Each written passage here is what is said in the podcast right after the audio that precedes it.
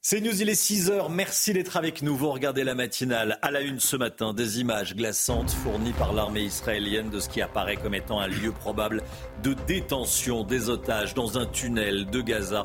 On va vous montrer cette vidéo.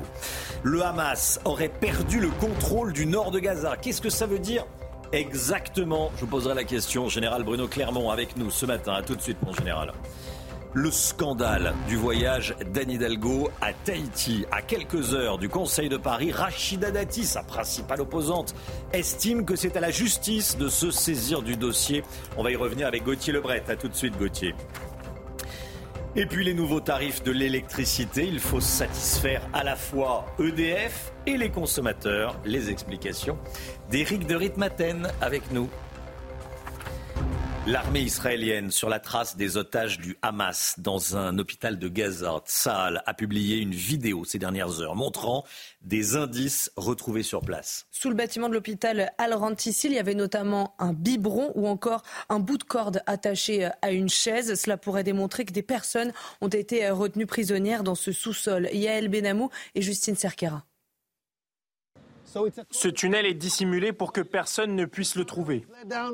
Dans cette vidéo diffusée par l'armée israélienne, son porte-parole affirme que ce tunnel mène au sous-sol de l'hôpital pédiatrique Al-Rantissi. Première découverte, dans cette pièce décorée pour des enfants, se trouve une infrastructure du Hamas, des vestes explosives, des grenades ou bien des fusils d'assaut.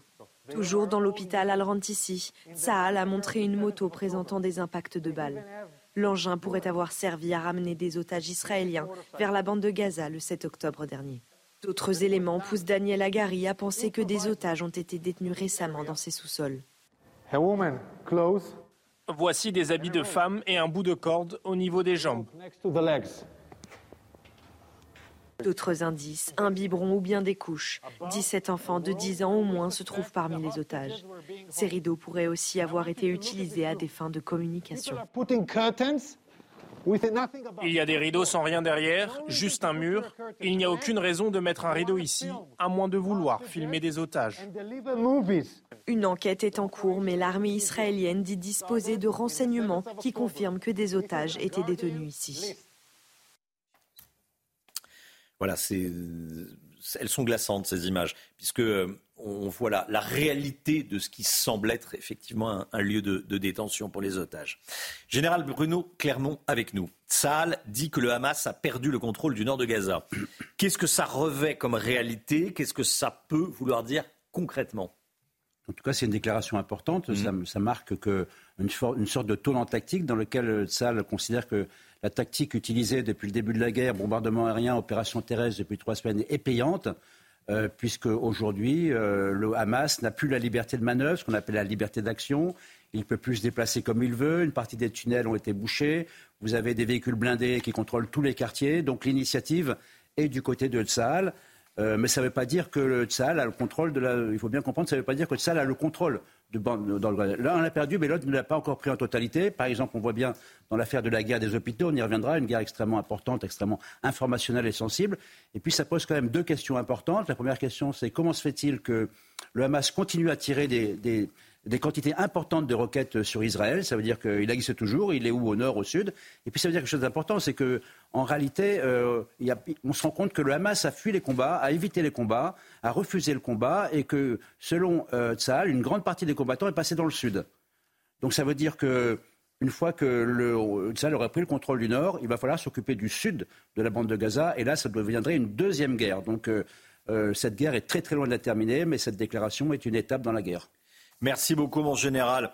Eh, restez bien avec nous, bien sûr. Cette information de la nuit, Israël confirme l'identité d'une soldate otage du Hamas. Mm. Cette confirmation intervient après la publication d'une vidéo par l'organisation terroriste montrant la jeune femme en captivité, Chana. Cette femme s'appelle Noah Marciano. C'est la première fois que l'armée confirme l'identité d'une otage.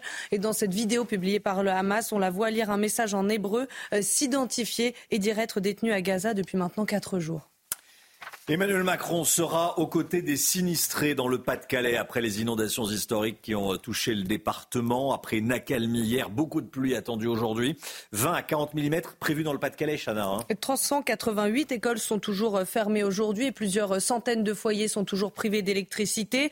Alors sur place, la solidarité s'est mise en place, notamment autour d'un boulanger qui a perdu une partie de sa production. Reportage de nos envoyés spéciaux Audrey Berthaud et Raphaël Lazreg avec le récit de Yael Benamou et Mathieu Devez.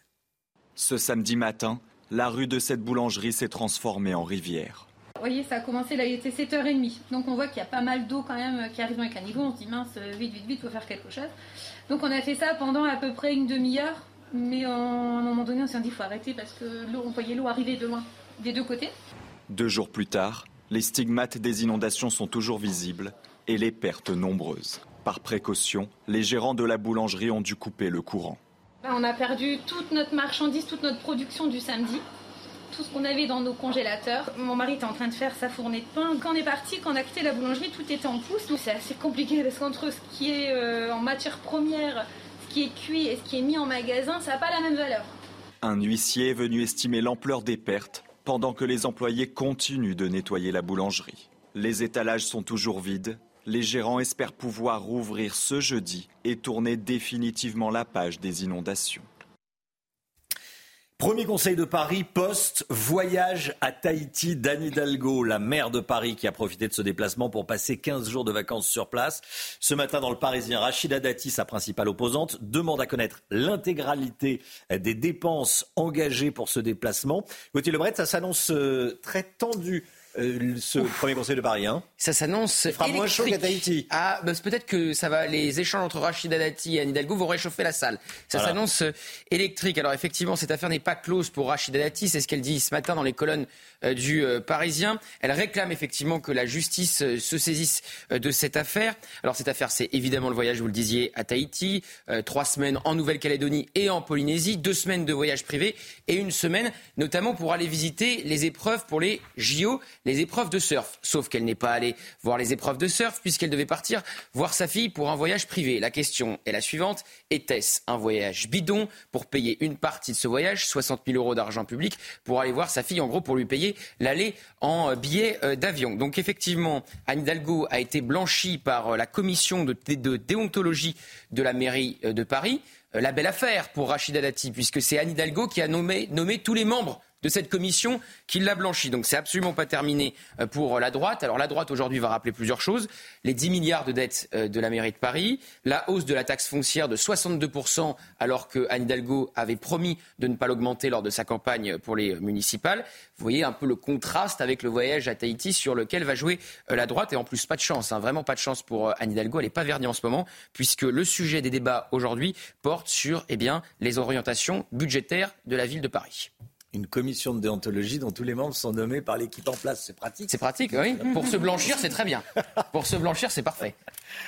Bon, actualité euh, moins souriante, j'allais dire. À Marseille, un homme d'une vingtaine d'années a été tué par balle dans les quartiers nord. Ça s'est passé peu avant 21h30 hier soir dans la cité de la Bricarde, Chana. Hein. Selon le quotidien La Provence, l'homme se trouve à proximité d'un point de deal lorsqu'on lui a tiré dessus. Une dizaine de douilles de calibre 9 mm ont été euh, retrouvées euh, sur place et un véhicule qui pourrait être celui euh, des agresseurs a été retrouvé incendié. Voilà, une cinquantaine de morts depuis le début de l'année mm. en lien avec le, le, trafic de drogue.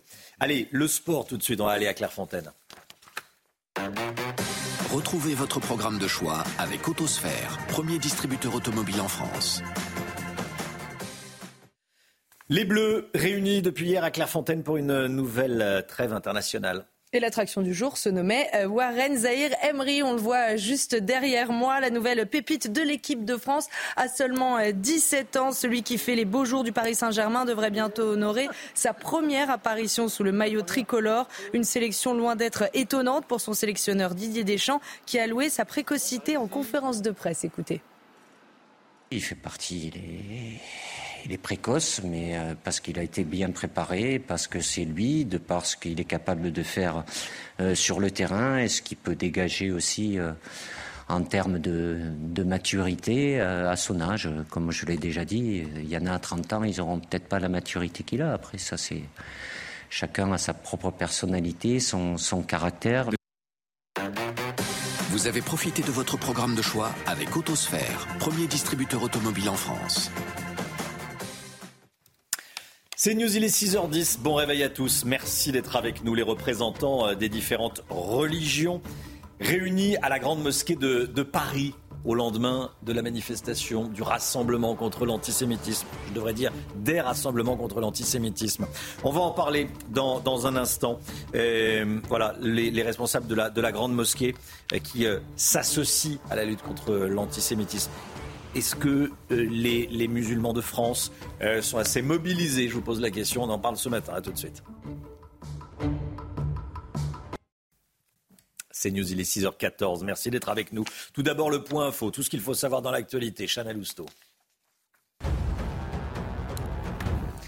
Emmanuel Macron sera aux côtés des sinistrés dans le Pas-de-Calais après les inondations historiques qui ont touché le département. Après une accalmie hier, beaucoup de pluie est attendue aujourd'hui. 20 à 40 mm sont prévus euh, dans le Pas-de-Calais. 388 écoles sont toujours fermées aujourd'hui et plusieurs centaines de foyers toujours privés d'électricité. Joe Biden appelle Israël à protéger l'hôpital principal de Gaza, l'hôpital Al-Shifa, où, où, des déplacés sont pris au piège. Euh, cet hôpital se trouve au milieu des combats entre euh, le Hamas et l'armée israélienne. Selon le président américain, les conditions sanitaires y sont grandement dégradées. En plus de plusieurs centaines de patients, des milliers de personnes sont venues y trouver refuge.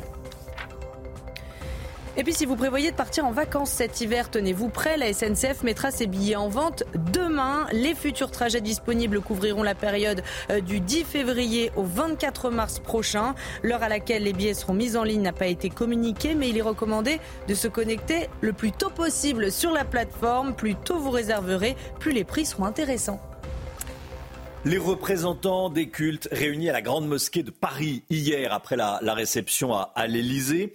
Et tout ça au lendemain des grandes manifestations, des grands rassemblements contre l'antisémitisme. Objectif de la réunion d'hier à la, à la, Grande Mosquée de Paris, renouer le dialogue interreligieux et délivrer un message d'unité dans un contexte de tension internationale qu'on n'a malheureusement pas besoin de vous décrire. Maxime Leguet. Une image forte, comme le symbole d'une concorde religieuse retrouvée. Au lendemain des manifestations contre l'antisémitisme, les représentants des différents cultes se sont réunis à la Grande Mosquée de Paris. Objectif réaffirmer la fraternité interreligieuse dans ce contexte particulier. C'est vrai que la situation au Proche-Orient fait que euh, y a euh, une situation qui fait que euh, on a peut-être tendance à se recroqueviller sur soi-même, mais je crois qu'il faut faire cet effort pour aller vers l'autre, et je crois que c'est ça le plus important. Un moment de dialogue et l'occasion de délivrer un message d'unité. Nous ressentions le besoin, en fait, de, de, marquer par cette démarche de visite, à la fois du grand rabbin et du recteur, euh, une marque d'écoute et d'empathie et de soutien fort, euh, parce que nous comptons sur la présence des juifs et la présence des musulmans dans la France et de la France telle que nous la voyons. Emmanuel Macron a également demandé aux représentants religieux de redoubler d'efforts pédagogiques pour lutter contre l'antisémitisme. Voilà, et restez bien avec nous, on sera avec Joël Mergui. Euh, qui sera euh, avec nous à, à 7h10. Joël Mergui, euh, qui est président du consistoire central israélite de France. Joël Mergui, 7h10 dans, dans la matinale. Et puis, autre grand rendez-vous, euh, soyez là si vous le pouvez. La grande interview ce matin, Sonia Mabrouk reçoit le ministre de l'Intérieur, Gérald Darmanin. Il sera avec nous, 8h10, grande interview sur CNews et sur Europe 1. C'est important que vous ayez ce rendez-vous en tête. Les investigations sur l'affaire Pierre Palmade sont terminées, neuf mois après l'accident qui a fait trois blessés graves. L'ensemble du dossier a été transmis au procureur de Melun, qui a désormais trois mois pour prendre des réquisitions, Chana. Il devra notamment indiquer s'il euh, demande le renvoi de Pierre Palmade et des passagers de sa voiture devant le tribunal correctionnel. Toutes les explications de Noémie Schulz du service police-justice de CNews. L'enquête a été relativement rapide. Presque neuf mois pile après l'accident, la juge d'instruction estime avoir terminé ses investigations. Elle vient de transmettre l'ensemble du dossier au procureur de la République de Melun qui a maintenant trois mois pour prendre ses réquisitions. Il va dire s'il demande le renvoi de Pierre Palmade et des deux passagers de la voiture devant le tribunal correctionnel et pour quel motif? La question est délicate pour le moment. Pierre Palmade est mis en examen pour homicide et blessure involontaire par conducteur ayant fait fait usage de stupéfiants en état de récidive. On rappelle que dans cet accident, les trois passagers de la voiture percutés par celle de Pierre Palman ont été grièvement blessés, ce qui explique la mise en examen pour les blessures involontaires. Mais parmi ces passagers, une femme enceinte de six mois et demi a perdu son bébé, ce qui avait amené le parquet à ouvrir l'enquête également pour homicide involontaire. Or, en droit pénal, le fœtus n'a pas de statut. Jusqu'à présent, la Cour de cassation a toujours estimé que la mort d'un fœtus ne peut pas être reprochée à qui que ce soit. Et en l'espèce, selon une expertise, le bébé est mort in utero avant sa naissance. Donc les faits pourraient être requalifiés uniquement en blessures involontaires. La peine encourue, bien sûr, n'est pas la même. Au final, c'est la juge d'instruction qui aura le, le, dernier mot et qui décidera des motifs de renvoi devant le tribunal correctionnel. On peut imaginer un procès qui se tiendrait à l'été ou à l'automne 2024. CNews 6h19. Restez bien avec nous. Euh, dans un instant, on va parler des tarifs de l'électricité. Un accord est en passe d'être signé ou a été signé euh, entre l'État et EDF. Au final, à quel prix on va payer l'électricité? C'est la question que je vais vous poser. Éric de Matin dans un instant, juste après la petite pause pub. À tout de suite. Les tarifs de l'électricité, il y a des négociations, on en parle tout de suite. Votre programme avec les déménageurs bretons, des déménagements d'exception. On dit chapeau les bretons. Information sur déménageurs-bretons.fr. On parle des tarifs de l'électricité avec vous, Eric de Ritmaten. L'État et EDF ont trouvé un accord pour bloquer les tarifs en cas de crise. Eric, à l'avenir, on n'aura plus de factures qui explosent théoriquement, il ne faut pas se tromper, l'électricité coûtera de plus en plus cher à l'avenir, d'où cette régulation, appelons-la comme cela, qui est prévue pour dans deux ans, donc fin 2025. Alors c'est l'État en fait qui exige ce qu'on va appeler un, blocage entre guillemets des prix de l'électricité si ça flambe de nouveau en cas de crise importante. Alors ce tarif c'est quoi? Eh bien il est fixé pour une moyenne de 70 euros le mégawattheure alors que le coût de production pour EDF actuellement pour le nucléaire il est de 60 euros. Donc vous voyez il y a une petite marge et euh, le mégawattheure se vend à 80 euros en ce moment. Vous voyez donc on voit à peu près que ça devrait être rentable pour les deux consommateurs et pour euh, l'entreprise EDF, ce qui fait que le mécanisme est le suivant. Si le mégawattheure se mettait à monter à 110 euros par exemple, eh bien, il y aurait une sorte de déclenchement automatique qui permettrait de bloquer entre guillemets, euh, pour une moyenne de 70 euros le prix du mégawatt, tarif actuel, donc acceptable pour l'abonné. Et puis ça permettrait à EDF de financer son futur, construire des centrales, développer tout ce qui est solaire et éolien. Ah oui, c'est ça. Il faut, qu'EDF fasse des bénéfices pour euh, payer Absolument. Vous savez qu'il y a 25 milliards d'euros de dépenses prévues dans ce domaine qui va payer la différence si l'électricité augmente en cas de crise? Alors c'est là que c'est extrêmement complexe comme mécanisme parce que euh, aujourd'hui vous savez qu'on est dans un marché libéral qui oblige en fait EDF à acheter au prix du marché européen ou à vendre en tout cas. Alors fin 2025, il en sera fini de ces hausses brutales, c'est-à-dire que en fait EDF vendra toujours son électricité à un prix euh, du marché. Mais comme je vous ai parlé d'un seuil de 70 euros, eh la différence, ça générera des profits pour EDF et donc eh les reversera à l'État qui financera son bouclier, appelons-le comme ça, et qui permettra à vous, consommateurs, d'en sortir, euh, j'allais dire, bénéficiaires. Alors, il y a un autre problème, et je terminerai par là, c'est le tarif régulé, vous savez, qui est destiné aux fournisseurs alternatifs, quand vous pouvez acheter votre électricité sur Internet. Eh bien là, il y a une aberration qui a choqué beaucoup de monde. Euh, vous savez qu'en pleine crise, EDF était obligé de vendre 42 euros son électricité aux fournisseurs alternatifs, alors qu'elle le payait il y a un an 200 euros. Vous voyez 191 euros précisément. Vous voyez la différence. Et le prix actuel, je le rappelle, c'est 80. Donc tout cela, ça devrait être terminé. Mais en tout cas, ce qu'on retient, c'est que l'État fait vraiment ce qu'il veut. Et pourquoi il fait ce qu'il veut? Parce qu'il est 100% actionnaire de EDF. D'ailleurs, le précédent président euh, n'était pas d'accord avec l'État. Eh bien, il a été évincé. Aujourd'hui, c'est Luc Raymond. Il applique la règle voulue par l'État. Et cet accord, en tout cas, permettra aux consommateurs d'être bénéficiaires et à l'État, et donc indirectement à EDF, de continuer à investir dans le futur. C'était votre programme avec les déménageurs bretons, des déménagements d'exception. On dit chapeau les bretons. Information sur déménageurs-bretons.fr. De nouvelles pluies attendues aujourd'hui. On en parle tout de suite en détail avec Alexandra Blanc. La météo avec Mystérieux Repulpant, le sérum anti-âge global au venin de serpent par Garantia.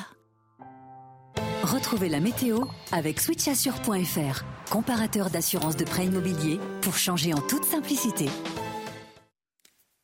Encore beaucoup d'eau aujourd'hui et de nombreux départements en vigilance orange, Alexandra. Hein. oui, en effet, neuf départements placés sous surveillance pour évidemment ce risque de crue, inondation, mais également pour les fortes pluies. C'est d'ailleurs le cas du Pas-de-Calais où l'on attend de nouvelles précipitations aujourd'hui de l'ordre de 20 à 40 mm de pluie euh, supplémentaires euh, sur le Pas-de-Calais. Donc attention, réactivation des cours d'eau prévus. Ça devrait quand même être moins grave, moins problématique que la semaine dernière, mais beaucoup de précipitations sur le Pas-de-Calais aujourd'hui. Et puis on va surveiller également les Savoies où l'on attend localement entre 70 et 100 mm de précipitations. Aujourd'hui, beaucoup d'eau donc en direction des Alpes ou encore du Lyonnais où l'on attend l'équivalent de quelques semaines de pluie en seulement quelques jours. Et puis je voulais vous parler euh, ce matin du courant de jet. Alors pourquoi on a ces inondations? Pourquoi on a ce temps très agité? Eh bien tout simplement avec ce courant de jet très fort qui est bien présent euh, depuis euh, quelques semaines déjà sur la France. On a un air froid sur le nord, on a un air chaud qui remonte donc du Maghreb et de la péninsule ibérique et entre les deux, on a ce fameux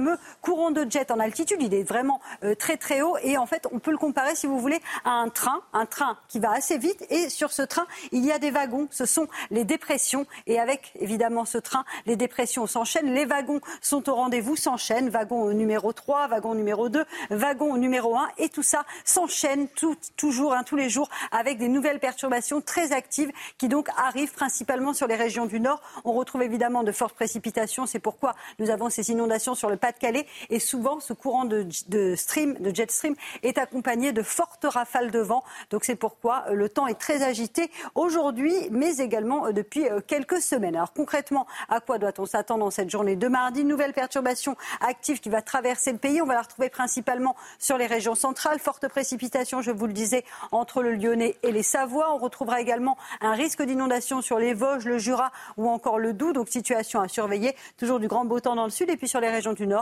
toujours ces fortes rafales de vent. Dans l'après-midi, attention, retour des précipitations euh, sur le nord, sur le Pas-de-Calais, mais également en allant vers les Ardennes, avec localement quelques orages qui sont connus pour déverser des trompes d'eau. Donc je vous le disais, si vous êtes sur le Pas-de-Calais, soyez bien prudents. Et puis attention aussi au risque d'avalanche en montagne avec le Rodou. Eh bien, le manteau neigeux est instable et toujours de fortes précipitations. Vous le voyez entre le Bordelais, le centre ou encore les Vosges et le Jura. Les températures, grande douceur avec ce flux océanique, hein, des températures extrêmement douce pour la saison. 12 degrés pour nos amis bretons, 15 degrés à Bordeaux ou encore du côté de Clermont-Ferrand. Et dans l'après-midi, les températures sont presque estivales dans le sud-ouest. Regardez, 24 degrés euh, du côté du Pays Basque, 24 degrés à Perpignan. On aura 21 degrés à Marseille, 23 à Nice et en Corse. Et c'est très doux également euh, sur le nord-ouest avec 14 à 15 degrés en Bretagne. La suite du programme demain à Calmy avant une réactivation des pluies pour la journée de jeudi. C'était la météo avec switchassure.fr, comparateur d'assurance de prêt immobilier pour changer en toute simplicité. C'était la météo avec Mystérieux Repulpant, le sérum anti-âge global au venin de serpent par Garantia. CNews, il est bientôt 6h30. Merci d'être avec nous. Merci d'avoir choisi la, matinale de CNews pour démarrer votre journée. À la une ce matin, le niveau des élèves de 4e en maths et en français est inquiétant. Ce n'est pas moi qui le dis, c'est le ministre de l'Éducation. La moitié des élèves de 4e ne savent pas lire le français convenablement. Vous avez bien entendu, on va faire le point sur ce désastre. Il n'y a pas d'autre mot dès le début de ce journal. 240 personnes toujours otages du Hamas. Des négociations se poursuivent pour la libération de certains d'entre eux. Que sait-on de ces négociations? Je poserai la question au général Bruno Clermont, qui est avec nous. À tout de suite, mon général. Les vidéos des massacres commis par le Hamas le 7 octobre vont être diffusées aujourd'hui à l'Assemblée nationale. Elles ont déjà été vues par quelques journalistes. Faut-il les montrer à un plus large public? On en parle ce matin et ce sera le thème de votre éditorial à 6h50, Gauthier Lebret. Emmanuel Macron et son épouse, Brigitte, aujourd'hui dans le Pas-de-Calais, ils vont exprimer leur soutien aux victimes des inondations qui se sont multipliées ces derniers jours. Ce déplacement intervient alors que de nouvelles précipitations pourraient s'abattre sur le département. Gabriel Attal s'inquiète donc du niveau des collégiens dans le Parisien ce matin. Dans Aujourd'hui en France, le ministre de l'Éducation nationale détaille les résultats des évaluations nationales passées par les élèves au mois de septembre. Les résultats ne sont pas bons, autant vous le dire. Oui, si le niveau progresse en sixième, pour les élèves euh, de quatrième, il y a des difficultés en français et en mathématiques. Selon le ministre, ces élèves ne lisent pas convenablement et en mathématiques, plus de la moitié ne maîtrisent pas la résolution de problèmes et la géométrie. Le détail avec euh, Mathieu Devez. Des premières évaluations nationales ratées pour les élèves de quatrième. C'est le constat alarmant dressé par Gabriel Attal dans un entretien aux Parisiens. Les résultats ne sont pas satisfaisants et sont même plutôt inquiétants. Un peu plus de la moitié des élèves ne lisent pas convenablement et en mathématiques, plus de la moitié ne maîtrisent pas la résolution de problèmes et la géométrie. Selon le ministre de l'Éducation, le collège ne parvient pas à réduire les écarts constatés à l'entrée en sixième. Afin d'éviter que l'établissement ne tombe en panne, il promet des mesures fortes. La réponse, ça peut être des groupes de niveau en français et en maths, la taille du groupe étant réduite pour les élèves les plus en difficulté. D'autres mesures sont envisageables, notamment des parcours renforcés avec plus d'heures en maths et en français pour les élèves les plus fragiles. Pour cela, Gabriel Attal se dit prêt à réduire le volume horaire d'autres disciplines. Le ministre de l'Éducation détaillera ces mesures début décembre pour une entrée en vigueur dès la rentrée prochaine. On a l'impression que d'année en année, on constate que le niveau baisse. Mm. Euh, qu'est-ce qu'il faut faire pour lutter contre, contre le, recul? Il faut, travailler. Bah, je vais vous dire, vous voulez que je dise? Oui. C'est les parents. C'est les parents. Si vous n'êtes pas derrière vos enfants, à les faire répéter, lire, voir si les devoirs sont faits, doivent être faits, c'est la règle de base. Hein. C'est vraiment le, la mère ou le père doivent être derrière chaque enfant c'est ça qui fera progresser le niveau, apprendre à lire, répéter. Il y a des méthodes d'ailleurs très bien pour. Mais à la base, c'est du travail. C'est du travail, du travail, du travail, du travail. Il n'y a pas de, il y a pas de, mm. il a pas de miracle. Mm. D'ailleurs, dans le, dans les, dans les résultats, on voit que euh, c'est à Paris que les résultats sont les, sont les meilleurs. Alors mm. peut-être que les, il y a plus de facilité. Il y a peut-être plus de facilité. Gérald Clermont, vous vouliez. Euh, ça serait aussi intéressant d'avoir les statistiques entre le, les collèges privés, les collèges publics, entre les, les collèges dans les banlieues, les collèges dans les grandes villes. Et là, on va voir une, une immense inégalité. Mais c'est certain que les, les, les rôles des parents. Chana je pense qu'aussi, il y a les écrans qui jouent un rôle, notamment sur la lecture. Je pense que les jeunes lisent de moins en moins parce qu'ils sont de plus en plus devant les écrans. il y a peut-être des inégalités à ce niveau-là, effectivement. Euh, moins euh, l'enfant est devant un écran et plus il est devant un livre euh, où il, lit, effectivement, ça se, ça, se, ça se ressent. Gauthier, vous voulez prendre la parole Non, mais sur les parents, c'est un luxe d'avoir ces parents qui peuvent prendre du temps pour vous faire réviser. Il y a des parents qui n'ont pas le temps de faire réviser, malheureusement, leurs enfants parce qu'ils sont pris par, par le boulot, etc. Donc c'est compliqué aussi. Voilà, c'est un sujet euh, qu'on met à, la une ce matin. Joe Biden appelle Israël à protéger l'hôpital principal de Gaza, l'hôpital Al-Shifa, où des déplacés sont pris au piège. Cet hôpital se trouve au milieu des combats entre le Hamas et l'armée israélienne. Et selon le président américain, les conditions sanitaires y sont grandement dégradées. En plus de plusieurs centaines de patients, des milliers de personnes sont venues y trouver refuge. Répondant aux questions des journalistes depuis euh, la Maison-Blanche, Joe Biden a dit s'attendre à des actions moins intrusives dans cet établissement. 240 otages sont encore aux mains du Hamas, mais il existe des négociations sur leur libération. Général Bruno Clermont avec nous. Où en est-on ce matin? On, sait que la libération d'otages, c'est une priorité, une priorité pour Israël, une priorité pour la communauté nationale, une priorité pour la France. Nous avons huit otages français euh, actuellement euh, détenus par le Hamas. Donc en fait, depuis le début, on voit bien que la question, il y a deux façons de les libérer, par la force ou par la négociation. Par la force, un seul otage libéré en 40 jours, c'est pas beaucoup. Il y en aura peut-être d'autres, mais on attend toujours. Hein.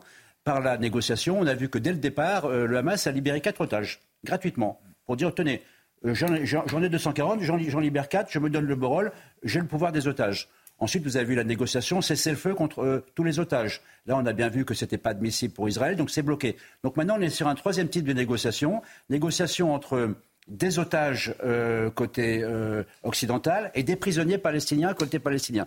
Et là, c'est à peu près, alors les chiffres sont un peu différents, mais on est entre 70 femmes, enfants et, personnes âgées du côté des otages contre 200 à 300 euh, côté palestinien, des enfants et des femmes. Si ce n'est que dans la, corbeille de, cette, de cette éventuelle négociation, le Hamas rajoute 5 jours de trêve.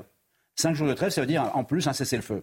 Donc on voit bien que cette négociation est compliquée, elle, existe, elle avance. Le Qatar est à la manœuvre avec les États-Unis, avec le Hamas et avec Israël. C'est trois acteurs principaux qui vont essayer de trouver des solutions. Mais le pouvoir est toujours aux mains du Hamas. Le Hamas libère 70 otages, bah, il en reste 140. Euh, on, voit bien donc que ce chantage des otages va être permanent et il fait partie de la guerre psychologique qui vise à, donner au Hamas euh, le beau rôle et le mauvais rôle à Israël. Général Bruno Clermont avec nous. Merci mon général. On va aller à Nice à présent. À Nice, deux enfants de CE2 ont organisé une prière dans leur école. Des faits dénoncés par le maire de la ville, Christian Estrosi, au nom de la, lutte pour la laïcité, la défense de la laïcité. Chana. Dans un communiqué, il a demandé à la directrice de l'établissement de convoquer immédiatement euh, les parents pour, je cite, leur rappeler les principes fondamentaux de la laïcité. Le récit de Tony Pitaro et de Justine Cerquera. Dans l'enceinte d'une école niçoise, deux élèves de CE2 ont organisé une prière. Par le biais d'un communiqué, le maire de Nice, Christian Estrosi, et la rectrice de l'académie, Natacha Chico, ont dénoncé des atteintes au principe de laïcité. Le principe de laïcité est un principe de la République qui ne peut en aucun cas être contesté. Il s'impose à tous, dans toutes nos écoles publiques, sur le temps de classe comme sur le temps périscolaire. Nous ne laisserons rien passer. Christian Estrosi a demandé à la directrice de l'école de convoquer les parents des élèves concernés.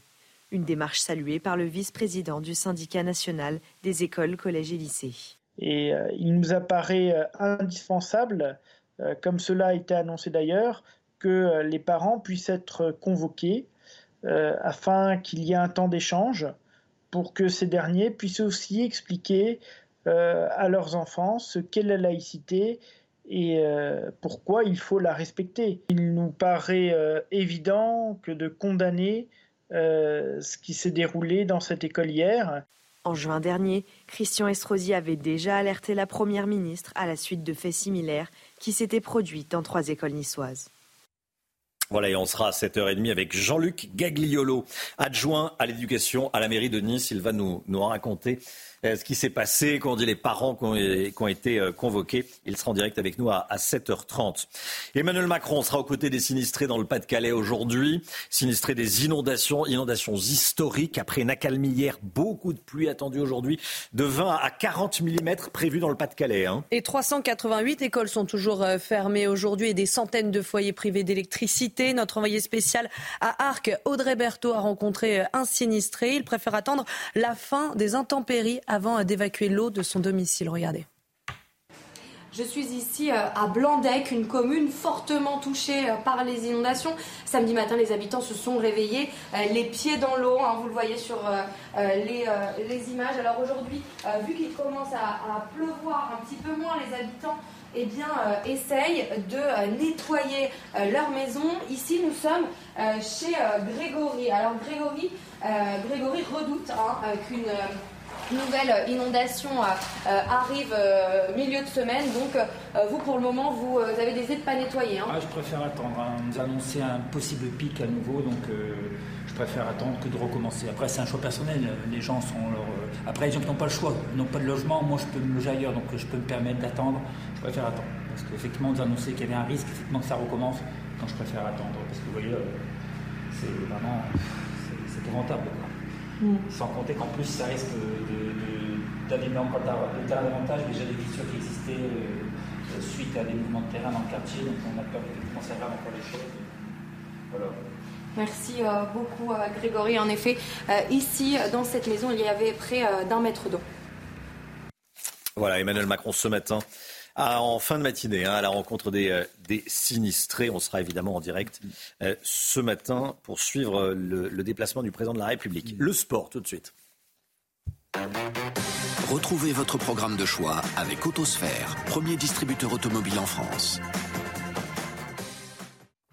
Début de la dernière trêve internationale de l'année pour l'équipe de France de Didier Deschamps, Chana. Oui, les Bleus se sont euh, réunis hier à Clairefontaine pour euh, le premier entraînement avant d'affronter euh, Gibraltar ce samedi, puis la Grèce mardi prochain. Déjà qualifiés pour l'Euro 2024, Deschamps et ses hommes auront l'occasion de confirmer les acquis dans des matchs sans réel enjeu. Le sélectionneur des Bleus aura pour mission de mettre en confiance son groupe à quelques mois de la compétition européenne. L'objectif principal l'été prochain sera de faire oublier les l'échec de la France face à la Suisse à l'Euro 2020. Vous avez profité de votre programme de choix avec Autosphère, premier distributeur automobile en France. Restez bien avec nous sur CNews. Dans un instant, on sera en direct avec Sylvie Orquiz, membre du collectif Tonquin Paisible. Elle habite euh, le quartier du Tonquin à Villeurbanne et les habitants n'auront le bol des trafiquants de drogue. Euh, ils ont l'impression de vider la mer avec une petite cuillère. Il y a des arrestations, les dealers reviennent, ils se montrent agressifs évidemment.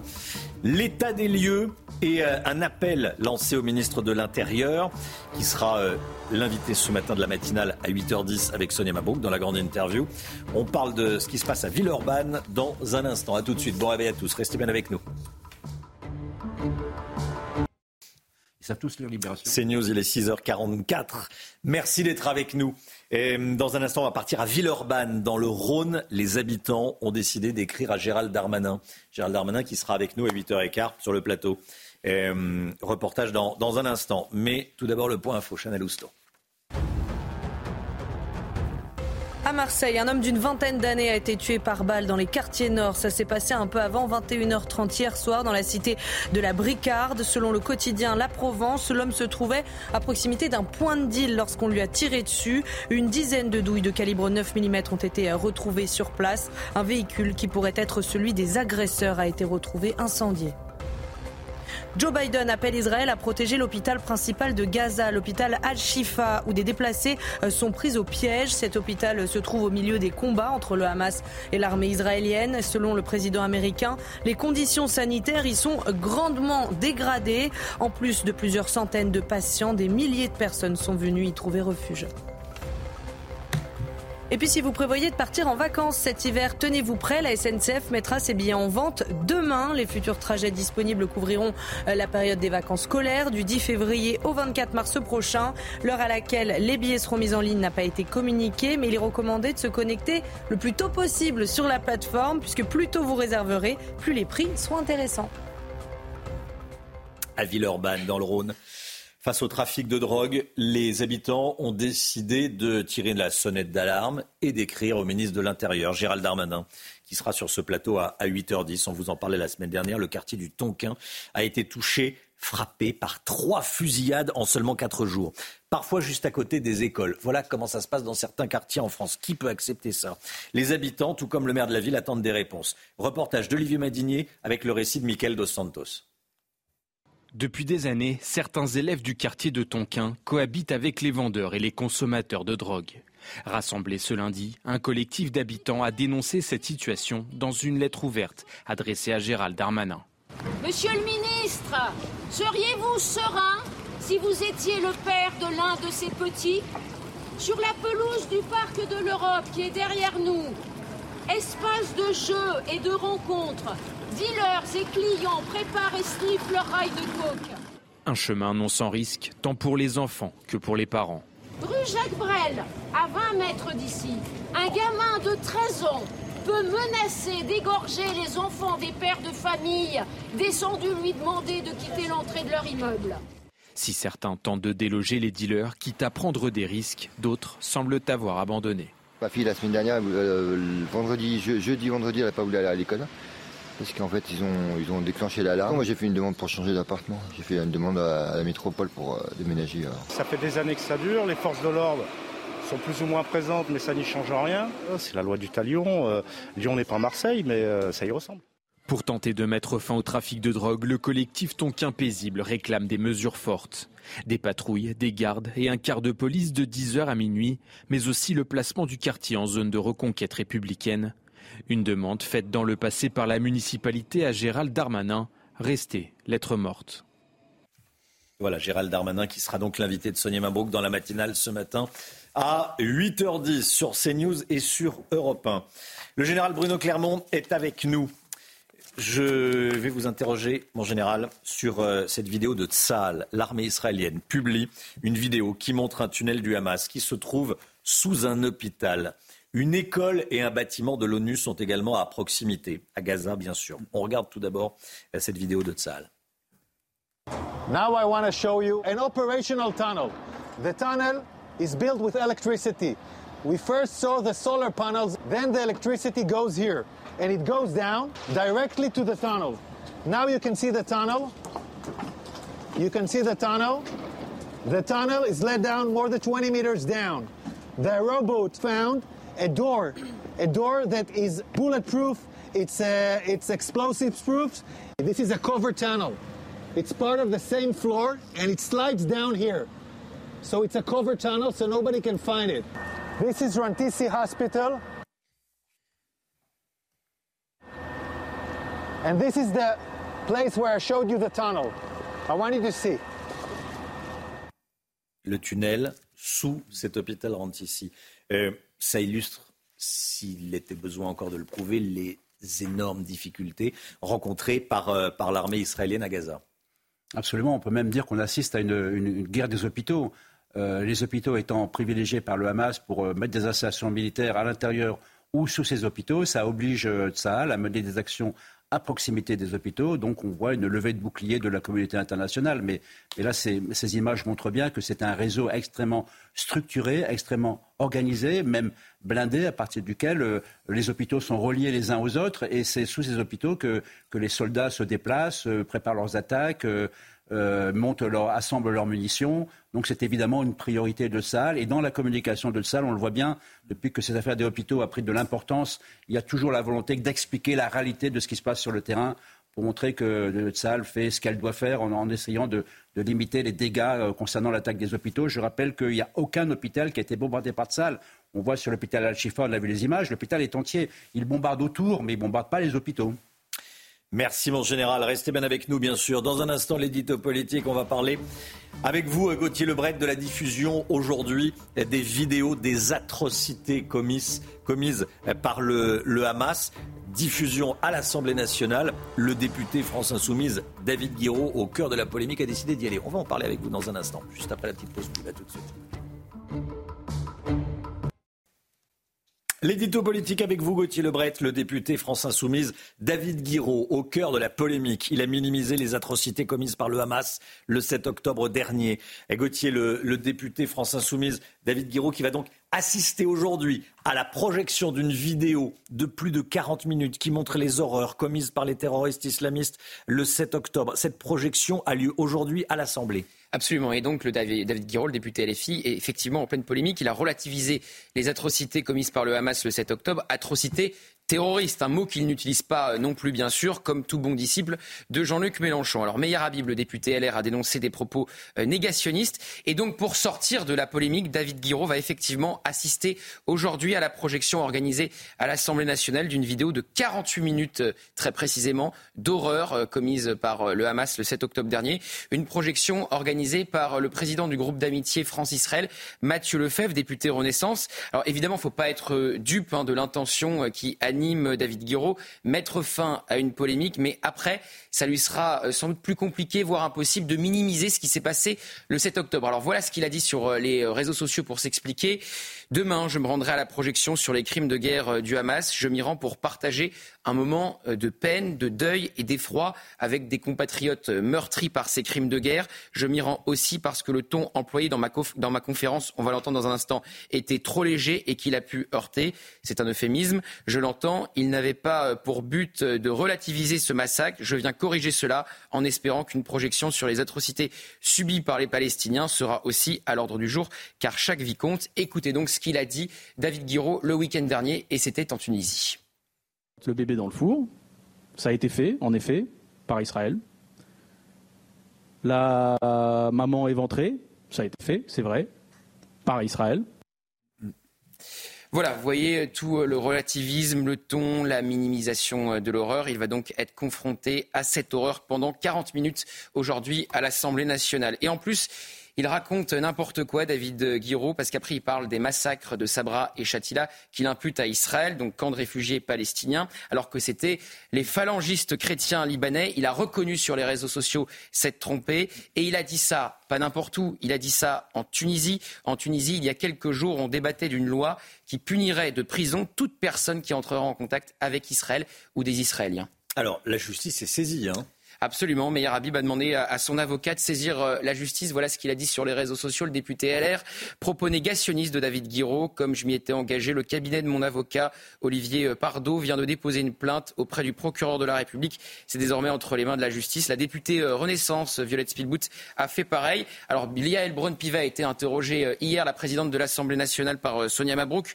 sur la levée de l'immunité parlementaire de David Guiraud. Elle a dit qu'elle ne s'y opposerait pas. Il ne sera pas sanctionné par LFI Ah bah bien sûr que non pensez-vous euh, Il sanctionne Raquel Garrido pour une durée de 4 mois. Rendez-vous compte, elle a osé critiquer Jean-Luc Mélenchon. Mais Daniel Obono qui nous explique que le Hamas est un groupe de résistance. David Guiraud euh, qui fait du relativisme aussi. Là, ça passe, hein, ça passe crème. Il n'y a pas de sanction de Manuel Bompard qui a dit euh, l'autre jour sur une chaîne concurrente pourquoi je sanctionnerais une personne qui a rappelé un contexte historique. Alors la question est plutôt la suivante pour Manuel Bompard. Pourquoi il sanctionnerait une personne qui respecte à la lettre la stratégie des insoumis depuis le 7 octobre Bah oui, pourquoi?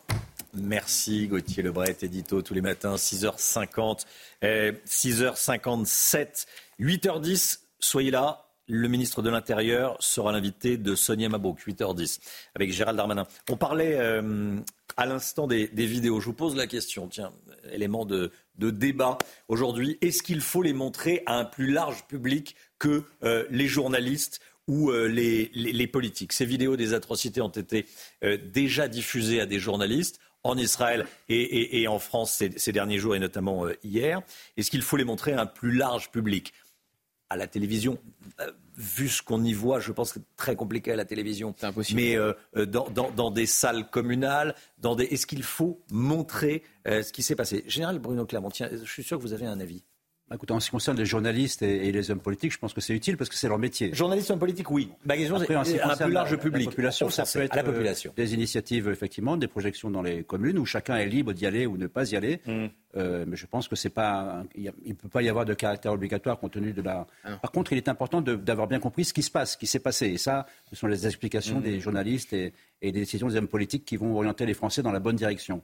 Je pensais évidemment pas à un caractère obligatoire, mais une, proposer de, voilà, de, de, de, montrer euh, ce qui s'est passé à, aux Français, quoi, à tout le monde, ceux qui veulent le voir. 6h58, euh, tout de suite le temps, Alexandra Blanc. La météo avec Mystérieux Repulpant, le sérum anti-âge global au venin de serpent par Garantia. Retrouvez la météo avec switchassure.fr, comparateur d'assurance de prêt immobilier pour changer en toute simplicité le temps avec vous, Alexandra. Il y a encore plusieurs départements vigilance orange. Hein. Oui, neuf départements placés sous surveillance aujourd'hui, avec trois départements à surveiller plus précisément. Il s'agit du Pas-de-Calais où l'on attend de nouvelles précipitations aujourd'hui, mais également des Savoies où il va tomber beaucoup d'eau aujourd'hui localement, entre 70 et 100 mm de pluie attendue euh, sur les Savoies, avec en prime un risque d'avalanche. Donc soyez bien prudents. Beaucoup d'eau, hein, notamment euh, sur le nord ou encore sur les Savoies. On retrouvera également un risque de crue entre le Doubs, le Jura ou encore du côté des Vosges. Aujourd'hui, nouvelle perturbation que l'on retrouve sur les régions centrales, perturbation active que vous voyez actuellement entre le Bordelais et les Alpes. On retrouvera également un temps très lumineux autour du golfe du Lion et puis toujours du vent près des côtes de la Manche, de bonnes rafales de vent. Et puis dans l'après-midi, de fortes pluies attendues euh, sur le Pas-de-Calais. Situation à surveiller évidemment. On retrouvera également un temps variable, très instable entre le centre, le Lyonnais, le Jura ou encore les Vosges, avec de fortes précipitations aujourd'hui. Et puis toujours un temps très lumineux si vous allez dans le sud. Les températures, grande, grande douceur euh, ce matin, douceur presque exceptionnelle. 15 degrés pour le Pays Basque, 15 degrés à Lyon ou encore 11 à Paris. Et dans l'après-midi, les températures sont presque estivales dans le sud. 24 degrés euh, pour le Pays Basque, 24 degrés également euh, du côté de Perpignan, 23 degrés à Nice ou encore en Corse. Vous aurez 16 degrés sur la Touraine et en moyenne 13 degrés pour la région lilloise où la pluie sera de nouveau rendez-vous aujourd'hui. C'était la météo avec switchassure.fr, comparateur d'assurance de prêt immobilier pour changer en toute simplicité. C'était la météo avec Mystérieux Repulpant le sérum anti-âge global au venin de serpent par Garantia. C'est News, il est 7h. Merci d'être avec nous. Vous regardez la matinale à la une ce matin. Des images glaçantes fournies par l'armée israélienne de ce qui apparaît comme étant un lieu probable de détention des otages dans un tunnel de Gaza. On va vous montrer cette vidéo. Le général Clermont est avec nous. L'armée israélienne intensifie ses attaques dans la bande de Gaza. Selon Tsal, le Hamas aurait perdu le contrôle de l'enclave. Nous serons en direct avec notre envoyé spécial en Israël, Stéphanie Rouquier. A tout de suite, Stéphanie. Et puis le scandale du voyage d'Anne Hidalgo à Tahiti. À quelques heures du Conseil de Paris, Rachida Dati, sa principale opposante, estime que c'est à la justice de se saisir du dossier. Ambiance frisquette donc à ce Conseil de Paris. On y reviendra avec vous, Gauthier Lebret. Et on part tout d'abord rejoindre notre envoyé spécial Stéphanie Rouquier avec Florian Paume pour les images. Stéphanie en direct avec nous dans la région de Sderot. Bonjour Stéphanie. Tsal a intensifié ses attaques dans Gaza? Oui, effectivement, les opérations euh, au sol dans la bande de Gaza euh, s'intensifient et c'est ce que nous constatons avec euh, Florian Pomme depuis plusieurs jours.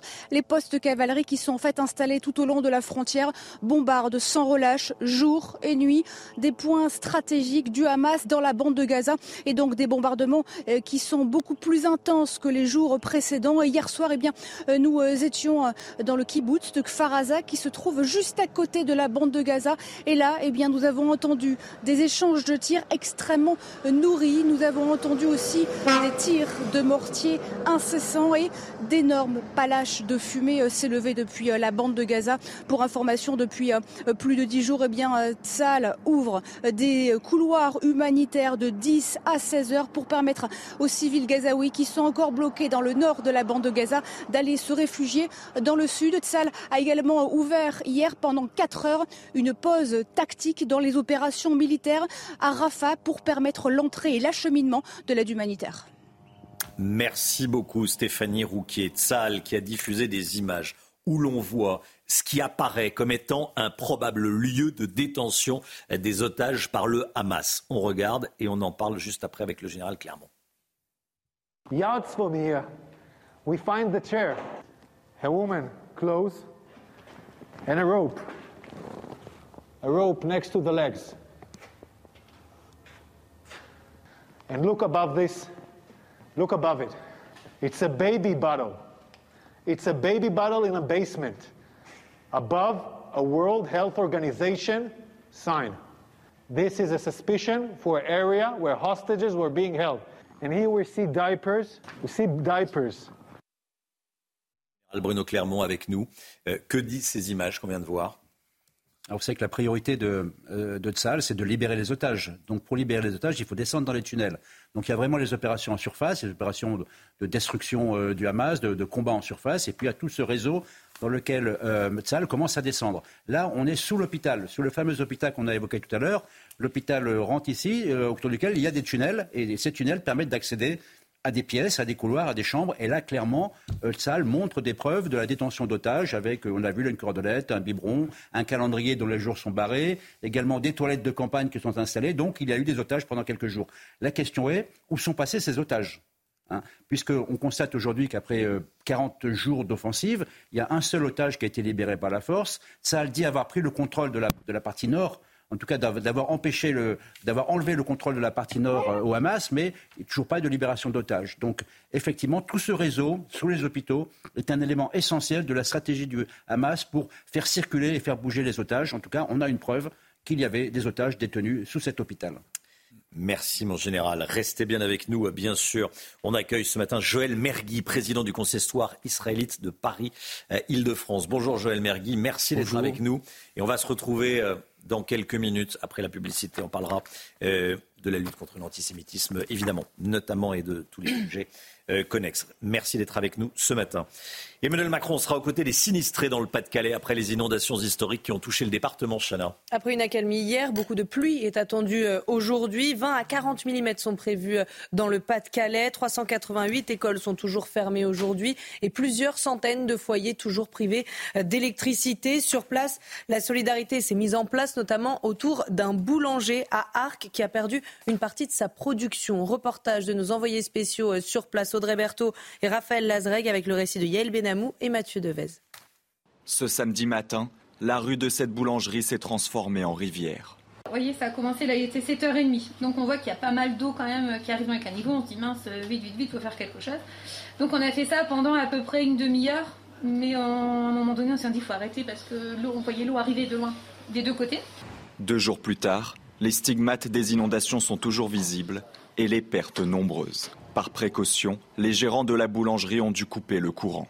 On a perdu toute notre marchandise, toute notre production du samedi, tout ce qu'on avait dans nos congélateurs. Mon mari était en train de faire sa fournée de pain. Quand on est parti, quand on a quitté la boulangerie, tout était en. Donc c'est assez compliqué parce qu'entre ce qui est euh, en matière première, ce qui est cuit et ce qui est mis en magasin, ça n'a pas la même valeur.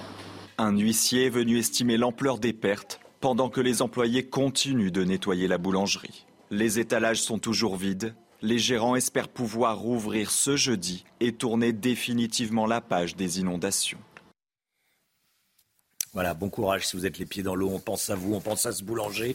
Euh, c'est un exemple hein, qui est symbolique euh, du désarroi, euh, de la détresse dans laquelle se, trouvent de nombreux de nos concitoyens, nombre de, sinistrés. On pense bien à vous c'est malheureusement tout ce qu'on peut faire. Mais voilà, on parle de vous, on pense à vous et le président de la République va aller vous voir ce matin. Premier conseil de Paris, post-voyage à Tahiti d'Anne Hidalgo. La maire de Paris qui a profité de son déplacement à Tahiti pour passer 15 jours de vacances sur place. Ce matin, dans le parisien, aujourd'hui en France. Rachida Dati, sa principale opposante, demande à connaître l'intégralité des dépenses engagées pour ce déplacement. Gauthier Lebret, ça s'annonce tendu. En tout cas, le climat devrait être plus frisquet qu'à Tahiti au Conseil de Paris aujourd'hui. Les échanges entre Rachida Dati et Anne Hidalgo vont réchauffer la pièce, à mon avis. Ça va être absolument électrique. Alors effectivement, l'affaire n'est pas close pour euh, mm. Rachida euh, Dati. La maire euh, du 7e demande, du 7e arrondissement de Paris, demande à la justice de se saisir de cette affaire. Alors cette affaire, c'est évidemment les trois semaines de voyage en Polynésie et en Nouvelle-Calédonie d'Anne Hidalgo. Je vous rappelle qu'il y a eu deux semaines de voyage privé et elle ne s'est même pas rendue à l'épreuve de surf des JO était le but de ce voyage pour aller voir sa fille qui s'était installée en euh, Polynésie. Alors elle a été blanchie par la commission de déontologie, mais la belle affaire pour euh, Rachida Dati, puisque c'est Anne Hidalgo qui a nommé tout le monde dans cette commission. Donc évidemment, c'est parfait euh, pour se blanchir. Alors la droite compte rappeler quelques vérités aujourd'hui à la maire de Paris, les 10 milliards de dettes de la ville, la hausse de la taxe foncière de 62% alors qu'elle avait promis de ne pas l'augmenter dans sa campagne municipale. Vous voyez sur quel contraste veut jouer Rachida Dati et les membres du Conseil de Paris à droite, avec le contraste évidemment du voyage à Tahiti. Alors vraiment pas de chance pour Anne Hidalgo, elle n'est pas vernie en ce moment, parce qu'en plus, le sujet des débats aujourd'hui, c'est l'orientation budgétaire, l'orientation budgétaire de la ville de Paris. Paris qui est euh, endetté à euh, hauteur de 10 milliards d'euros. 10 milliards d'euros. 10 milliards d'euros. Et ce voyage a coûté 60 000 euros d'argent public. À Marseille, un homme d'une vingtaine d'années a été tué par balle dans les quartiers nord. Ça s'est passé peu avant 21h30 hier soir dans la cité de la Bricarde. Selon la Provence, l'homme se trouvait à proximité d'un point de deal lorsqu'on lui a tiré dessus, Chana. Hein. Une dizaine de douilles de calibre 9 mm ont été retrouvées sur place. Un véhicule qui pourrait être celui des agresseurs a été retrouvé incendié. On recense une cinquantaine de morts liées au trafic de drogue depuis le début de l'année à Marseille. Allez, on part à Clairefontaine tout de suite, c'est le sport. Retrouvez votre programme de choix avec Autosphère, premier distributeur automobile en France. Bon, à Clairefontaine, il y a une vedette, Warren Zahir Emery, hein? Oui, la nouvelle pépite de l'équipe de France. Hier, les Bleus se sont réunis à Clairefontaine pour euh, une nouvelle trêve internationale. Je rappelle qu'elle a seulement 17 euh, ans. Celui qui fait les beaux jours du Paris Saint-Germain devrait bientôt honorer sa première euh, apparition. Au début, ils ont l'air un peu impressionnés. Hein, là, il a l'air un petit peu impressionné. Ah oui, ah bah oui bien sûr. Bon, après, c'est euh, des, des, pros. Euh, bah, il retrouve quelques collègues, notamment son capitaine Mbappé. Mais pour la première, on est toujours un peu. Il a l'air un peu, voilà, un peu timide. Intimidé en tout cas. Cette sélection est loin d'être étonnante pour son sélectionneur euh, Didier Deschamps qui a loué sa précocité en conférence de presse. Écoutez. Il fait partie, il est précoce, mais euh, parce qu'il a été bien préparé, parce que c'est lui, de parce qu'il est capable de faire euh, sur le terrain et ce qu'il peut dégager aussi euh, en termes de, maturité à son âge. Comme je l'ai déjà dit, il y en a à 30 ans, ils n'auront peut-être pas la maturité qu'il a. Après, ça, c'est chacun a sa propre personnalité, son, son caractère. Vous avez profité de votre programme de choix avec Autosphère, premier distributeur automobile en France.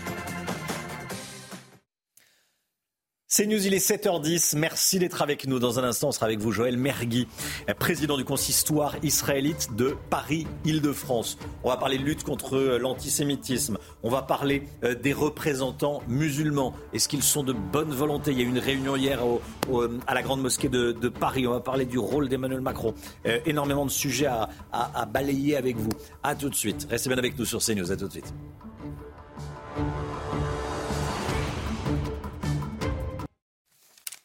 C'est News, il est 7h14. Dans un instant, on est avec Joël Mergui, président du consistoire israélite Paris-Île-de-France. Mais tout d'abord, le point info, Chanel Housteau. Emmanuel Macron sera aux côtés des sinistrés dans le Pas-de-Calais après les inondations historiques qui ont touché le département. Après une accalmie hier, beaucoup de pluie est attendue aujourd'hui. 20 à 40 mm sont prévus dans le Pas-de-Calais. 388 écoles sont toujours fermées aujourd'hui et plusieurs centaines de foyers toujours privés d'électricité. Joe Biden appelle Israël à protéger l'hôpital principal de Gaza, l'hôpital Al-Shifa, où des déplacés sont pris au piège. Cet hôpital euh, se trouve au milieu des combats entre le Hamas et l'armée israélienne. Selon le président américain, les conditions sanitaires y sont grandement dégradées. En plus de plusieurs centaines de patients, des milliers de personnes sont venues y trouver refuge. Et puis si vous prévoyez de partir en vacances cet hiver, tenez-vous prêt. La SNCF mettra ses billets en vente demain. Les futurs trajets disponibles couvriront la période des vacances scolaires du 10 février au 24 mars prochain.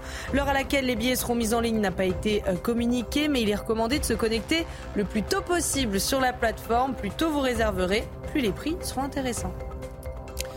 Joël Mergui est avec nous, président du consistoire israélite de Paris-Île-de-France. Merci beaucoup d'être là eh, ce matin avec nous, Joël Mergui.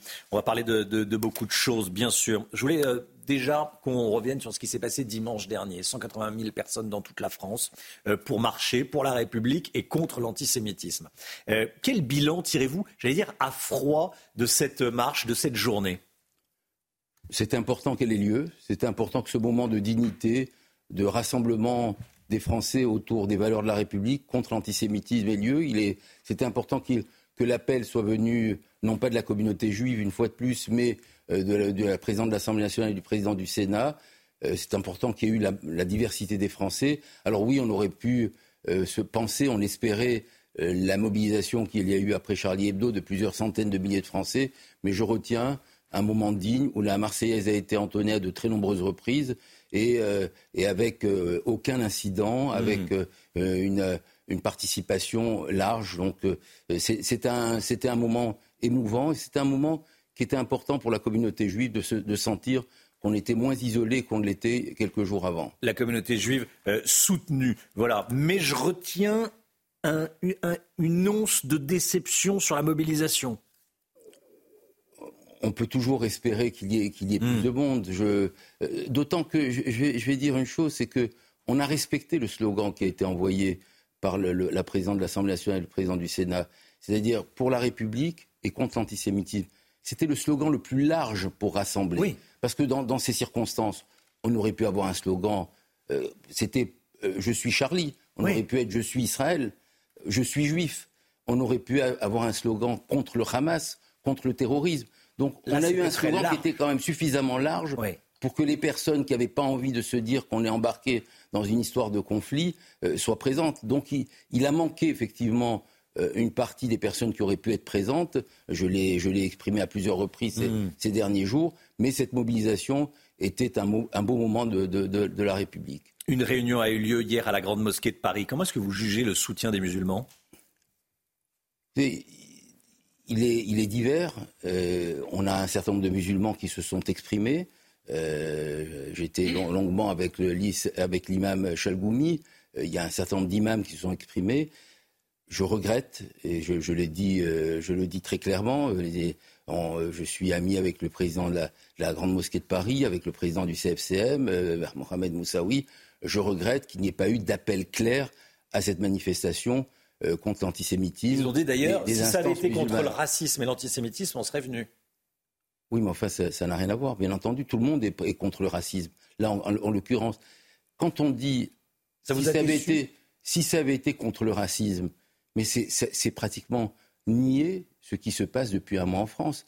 Si, euh, je veux dire, depuis un mois en France, ce sont c'est l'antisémitisme qui est remonté. Alors on ne peut pas dire c'est le racisme pour essayer de niveler complètement comme si le, mal n'existait pas. Le mal, je, suis médecin spécialiste et je, répète toujours qu'il y a les haines et chaque mal, chaque maladie doit être soignée avec des moyens spécifiques. On ne peut pas dire que c'est un lymphome, quand ce n'est pas un cancer, quand c'est un virus, quand c'est le Covid.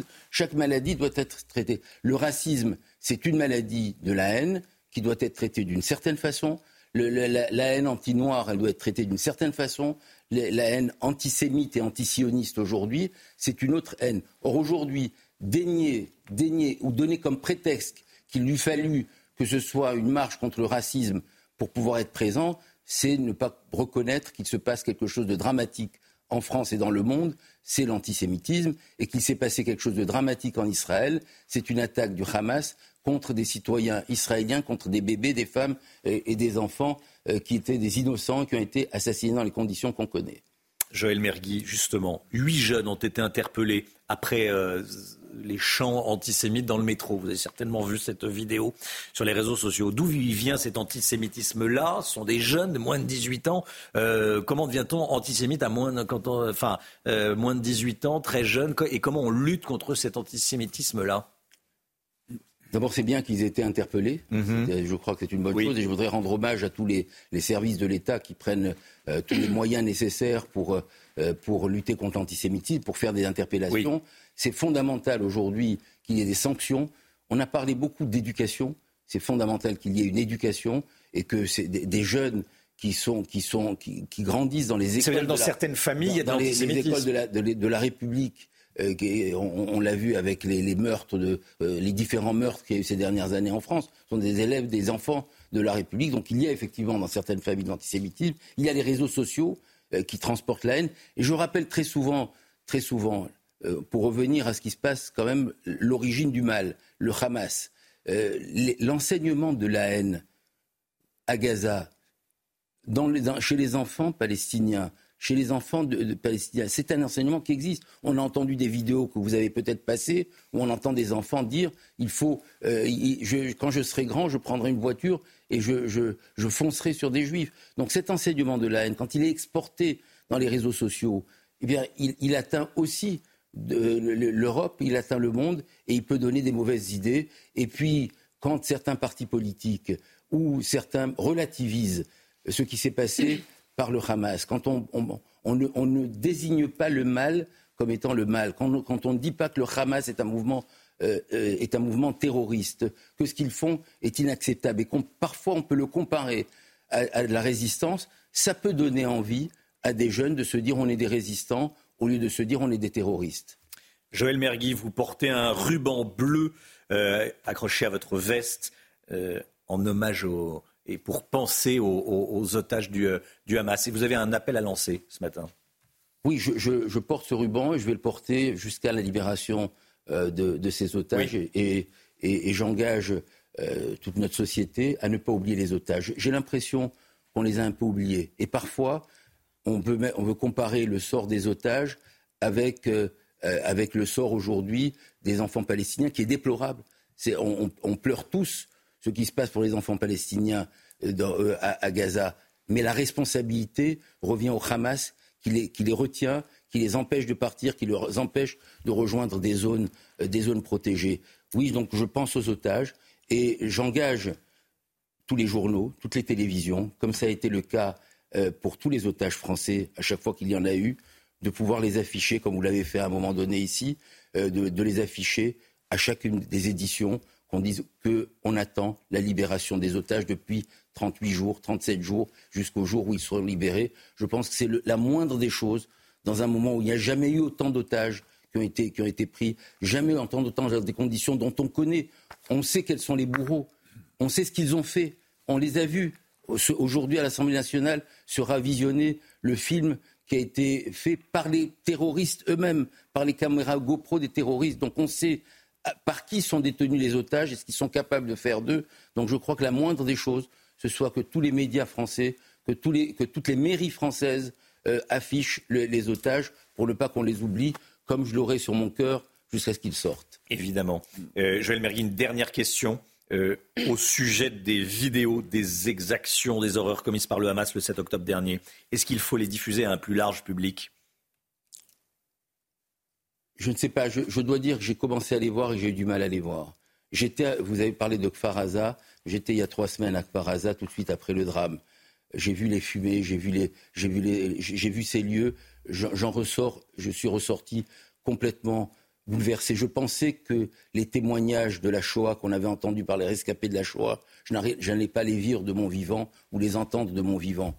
Donc effectivement, il faut avoir le cœur bien accroché et c'est dommage qu'on soit dans un monde où il faille visionner ces vidéos pour pouvoir croire à la légitimité d'Israël à combattre le Hamas. Je vais simplement dire un mot à ceux qui doutent. Si aujourd'hui on savait, dans les années 40, qu'on avait dans une zone des nazis qui étaient en train de se planquer sous des hôpitaux, qui étaient en train de commencer à, dessiner le mal, est-ce qu'il n'y aurait pas, le, président de la République, vous avez dit qu'il n'était pas à la manifestation, mais le président de la République a lancé un appel il y a trois semaines en Israël à une coalition internationale contre le Hamas. J'aurais aimé qu'il revienne sur cet appel, parce qu'il est fondamental que tout le monde, que toutes les démocraties se, lèvent et combattent le Hamas. Si on savait que les nazis étaient en train de, dessiner ce qu'ils allaient, allaient, faire après, on les aurait décimés sans hésiter. Aujourd'hui, depuis le 11 septembre jusqu'à aujourd'hui, ça fait 20 ans qu'on voit l'islamisme radical sous toutes ses formes, Daesh, euh, euh, Al-Qaïda, l'État islamique, et aujourd'hui, euh, aujourd'hui le Hamas, le Hezbollah, qui sont en train de s'attaquer aux Juifs, alors on ne se sent pas concerné Mais ils vont s'attaquer à l'ensemble du monde. Donc il faut que le monde entier se lève et combatte le Hamas et combattre le, mal islamiste radical. Et je fais appel aux musulmans aux musulmans, parce qu'on ne fait pas l'amalgame. Les juifs n'ont jamais fait l'amalgame. Mais il faut que les musulmans aussi disent que le Hamas est un mouvement terroriste et que ce n'est pas un message de l'islam. Le message est passé. Merci beaucoup, Joël Mergui, président du consistoire israélite de Paris-Île-de-France. Merci d'être venu ce matin euh, lancer plusieurs appels euh, très très clairs euh, à l'antenne de, CNews dans la matinale. Merci. 7h26, dans un instant, l'écho et la météo. À tout de suite. CNews, il est 7h29. Merci d'être avec nous. Merci d'avoir choisi CNews pour démarrer cette journée. Beaucoup d'actualités. encore ce matin, évidemment. Tiens, cette information qui euh, est fourni par Gabriel Attal, le ministre de l'Éducation. Écoutez, le niveau des élèves de quatrième en maths et en français est inquiétant, euh, selon Gabriel Attal. Il le dit dans le Parisien. La moitié d'entre eux ne savent pas lire correctement. Vous avez bien entendu. On va faire un point sur ce désastre dès le début du journal.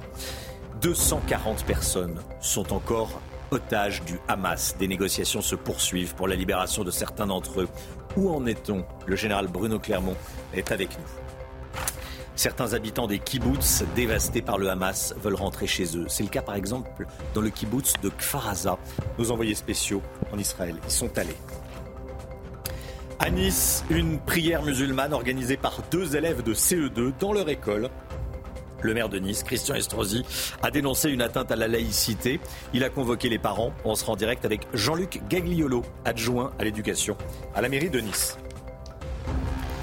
Gabriel Attal s'inquiète du niveau des collégiens dans Aujourd'hui en France. Ce matin, le ministre de l'Éducation nationale détaille les résultats des évaluations nationales passées par les élèves au mois de septembre. Les résultats ne sont pas bons, Chana. Hein. Alors pour les élèves de 6e, le niveau euh, progresse. En revanche, pour la moitié des collégiens de 4e, eh bien, ils éprouvent des difficultés en français et en mathématiques. Selon le ministre, ces élèves ne lisent pas convenablement et en mathématiques, plus de la moitié ne maîtrisent pas la résolution de problèmes et la géométrie. Le détail avec Mathieu Devez.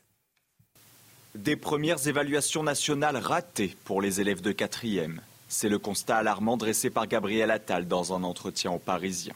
Les résultats ne sont pas satisfaisants et sont même plutôt inquiétants. Un peu plus de la moitié des élèves ne lisent pas convenablement et en mathématiques, plus de la moitié ne maîtrisent pas la résolution de problèmes et la géométrie.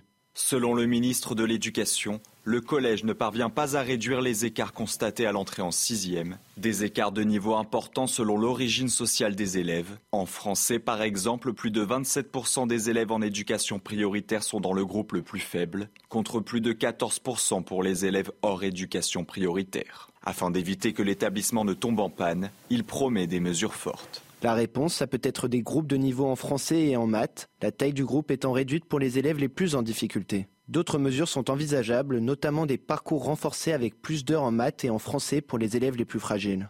Pour cela, Gabriel Attal se dit prêt à réduire le volume horaire d'autres disciplines. Le ministre de l'Éducation détaillera ces mesures début décembre pour une entrée en vigueur dès la rentrée prochaine.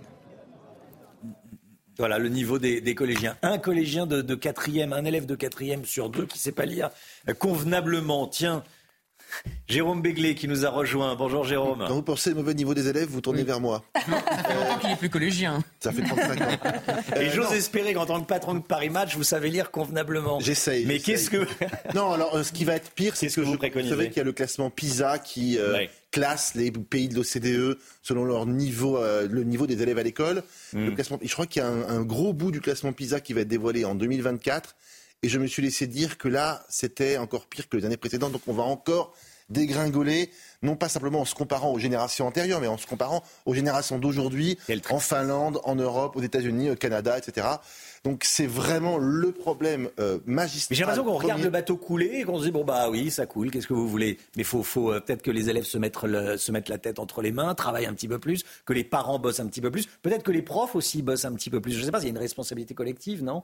Général Clermont, vous... Bah, non, vous l'avez dit, d'abord il faut constater que le bateau coule. Jusqu'à présent, on ne le voyait pas couler. Là, on a un ministre qui voit le bateau qui coule. C'est déjà une première étape déjà importante. Pas mal, effectivement. Après, euh, pour trouver la solution au problème, il faut déjà identifier le mal. Et Hmm. là, des médecins, il y en aura. Et effectivement, c'est une œuvre de longue haleine. La situation en Israël, 240 otages, 240 otages hein, sont encore aux mains du Hamas. Il existe actuellement des négociations sur leur libération. C'est extrêmement complexe, évidemment, et extrêmement secret, bien sûr. Qu'est-ce qu'on en sait, général Bruno Clermont? Alors c'est complexe et c'est secret parce que c'est prioritaire. hein. Rappelez-vous, Mm. priorité de l'opération, c'est libérer les otages. 240 otages, dont je rappelle 8 Français qui sont euh, détenus par le Hamas. Donc il y a deux moyens de les libérer. Il n'y a pas la force et par la négociation. Par la force, pour l'instant, un seul otage libéré au bout de 40 jours d'opération. C'est pas beaucoup. On peut espérer qu'il y en aura d'autres. Reste la négociation. Et là, la négociation, c'est le Hamas qui a les clés de la négociation, puisque c'est lui qui détient les otages. Donc la, la- la libération d'otages par la négociation ne peut se faire qu'aux conditions du Hamas. Aujourd'hui, c'est quoi la discussion? C'est échanger des otages du Hamas, des femmes, des enfants, des vieillards, contre des prisonniers palestiniens qui sont eux aussi des adolescents et des femmes. Donc tout ça, c'est possible. Il y a une discussion qui sont en cours, d'autant plus que pour le Hamas, c'est pas compliqué. Il en libère 70, il en reste 170. Donc ça peut durer encore des mois. Par contre, la difficulté, c'est qu'actuellement, le Hamas met dans la corbeille de la négociation, qui est pilotée par euh, les États-Unis, euh, le Qatar, euh, de rajouter cinq jours de trêve. Cinq jours de trêve, c'est un cessez-le-feu. Et ça, c'est inacceptable. Donc le but du, Hamas, c'est aussi de, se donner le le- le beau rôle et de, et de donner à Israël le mauvais rôle parce qu'il ne veut pas accepter une trêve de cinq jours. Donc on est dans la guerre psychologique qui va durer très longtemps. Restez bien avec nous, mon général. Eh, Plus d'un mois après les attaques du Hamas, les kibbutz sont toujours désertés. Les enquêtes se poursuivent, mais certains habitants pensent déjà à la reconstruction, Chana. Malgré l'horreur, ils veulent tout simplement rentrer chez eux. Nos envoyés spéciaux en Israël ont pu retourner euh, dans le kibbutz de Kfar Aza. Reportage de Stéphanie Rouquier et de Florian Paume. Situé à moins de 2 km de la bande de Gaza, le kibbutz de Kfar Aza est figé dans le drame. 1000 personnes vivaient ici, 55 ont été massacrées. Au détour d'une ruelle, nous rencontrons Ailit, une survivante du kibbutz. Son mari a disparu lors de l'attaque. Elle ne sait pas s'il est décédé ou otage aux mains du Hamas. Aujourd'hui, elle revient dans sa maison pour la toute première fois. Je suis venue pour prendre une plante dans mon jardin, un mug spécial et des clés pour la maison. C'est tellement difficile. Anan, lui, revient régulièrement depuis le massacre pour récupérer des affaires de ses deux garçons. Dans le kibbutz, tout le monde est très actif, les gens sont capables de construire des choses, nous serons capables de revivre ici, de nous endormir et de nous sentir en sécurité ici. De nombreuses maisons ont été détruites par des grenades lancées par les terroristes ou entièrement calcinées. Il faudra des années pour tout reconstruire et voir certains habitants réinvestir les lieux s'ils en ont la force. Voilà, des habitants de retour euh, au kibbutz de Kfar Aza. Reportage de notre envoyé spécial Stéphanie Rouquier. Euh, on va changer de sujet. Tiens, euh, en Martinique, un gendarme suspendu pour propos inacceptables. Dimanche dernier, un rassemblement illégal était organisé sur un terrain agricole. Lorsque les gendarmes arrivent sur zone, un militant les filme. Alors le militaire en question lui demande d'arrêter, sinon il portera plainte contre ce militant. Sauf que là, cet homme le traite alors de colonialiste. C'est à ce moment-là que le gendarme de 24 ans lui dit, je cite, C'est grâce à nous que vous avez la CAF et le RSA. Regardez. Plainte contre vous, d'accord pouvez porter plainte. Y a pas de souci. Mais je porte contre vous pour crime contre l'humanité, la colonisation. C'est un crime contre l'humanité. Ok le RSA. On n'a pas besoin de votre RSA, monsieur. Allez-vous-en ici. Allez-vous-en ici. Allez-vous-en ici. Nous, on ne vit pas, on vit pas de RSA. Vous êtes des parasites. Vous vous, nu- vous, vous nourrissez en détruisant les autres. Vous êtes des parasites.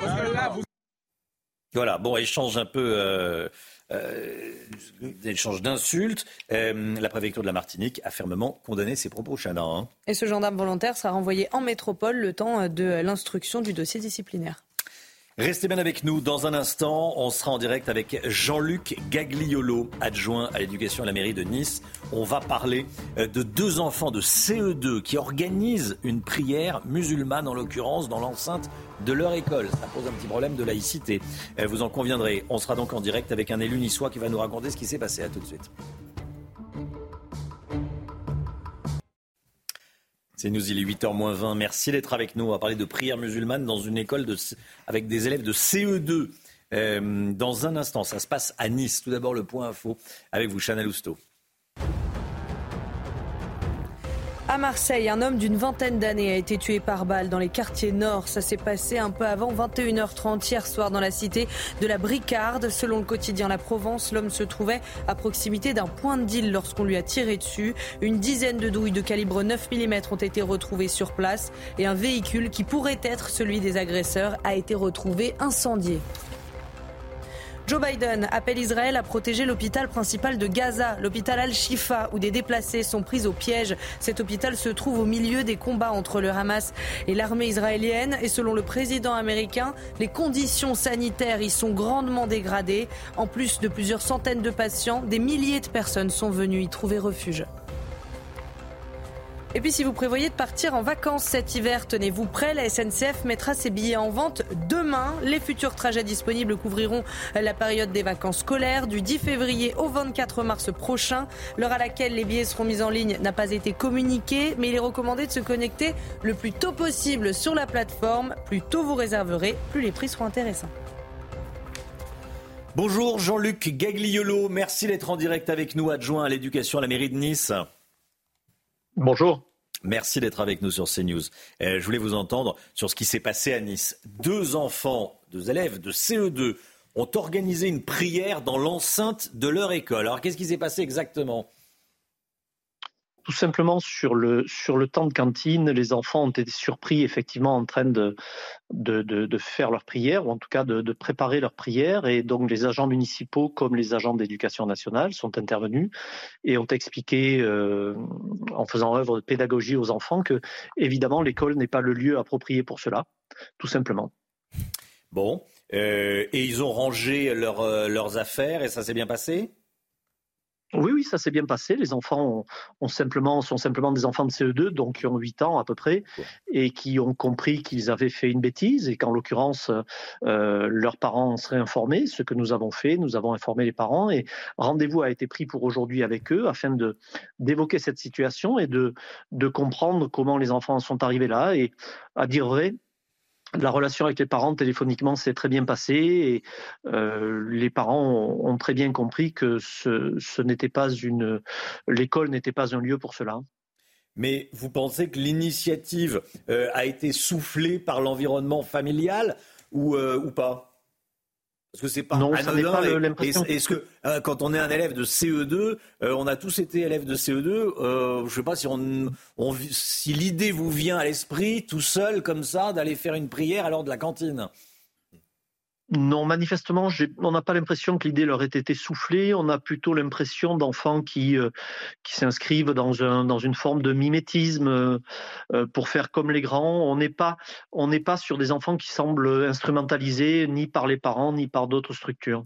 D'accord. Bon, même si les grands, c'est valable également au lycée et quelle que soit la religion d'ailleurs, faut-il le rappeler. Mais bon, on le dit, message envoyé comme ça c'est pas la première fois à Nice. Non, ça nous est arrivé au mois de juin dernier, en effet, dans trois écoles. Mmh. Et le nécessaire a été fait auprès des enfants, auprès des parents, pour que euh, on va dire pour que les enfants et les parents comprennent que euh, la République ne peut pas se permettre cela.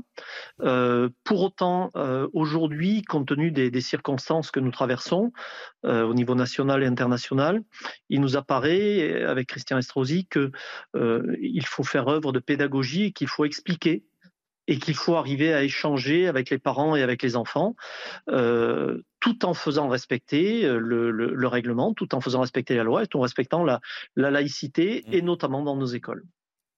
On part, on part quand même de loin, accordez-moi ça, euh, s'il faut expliquer qu'il ne faut pas organiser de, de prière pendant l'heure du, pendant l'heure du, du déjeuner d'ailleurs, ou même n'importe quelle heure. Alors on part de loin certainement. en revanche, comment peut-on espérer résoudre en un claquement de doigts ou très rapidement des situations qui sont qui sont fondamentalement euh, importante pour notre euh, République.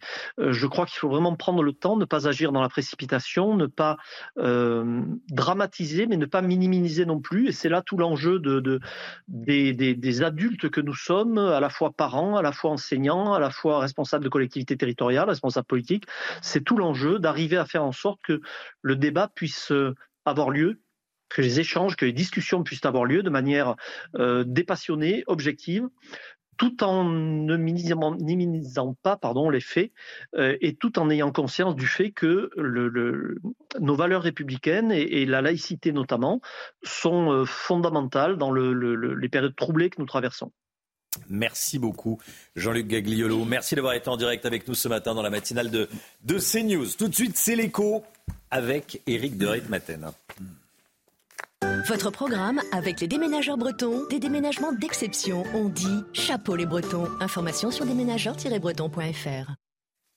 On va, on va parler des tarifs de l'électricité avec vous, Eric. L'État et EDF ont trouvé un accord, vous nous dites, pour bloquer les tarifs en cas de crise. Éric de Ritmaten, à l'avenir, on n'aura plus de factures d'électricité qui explosent? Oui, théoriquement, à partir de fin 2025. Alors pourquoi? Parce que de toute façon, l'électricité est appelée à flamber, vraiment, et coûter de plus en plus cher. Et l'État demande à EDF donc de trouver un tarif. Alors on va dire bloqué, plafonné. Le chiffre moyen qui a été défini, c'est 70 euros euh, le mégawattheure. Alors comment ça va marcher?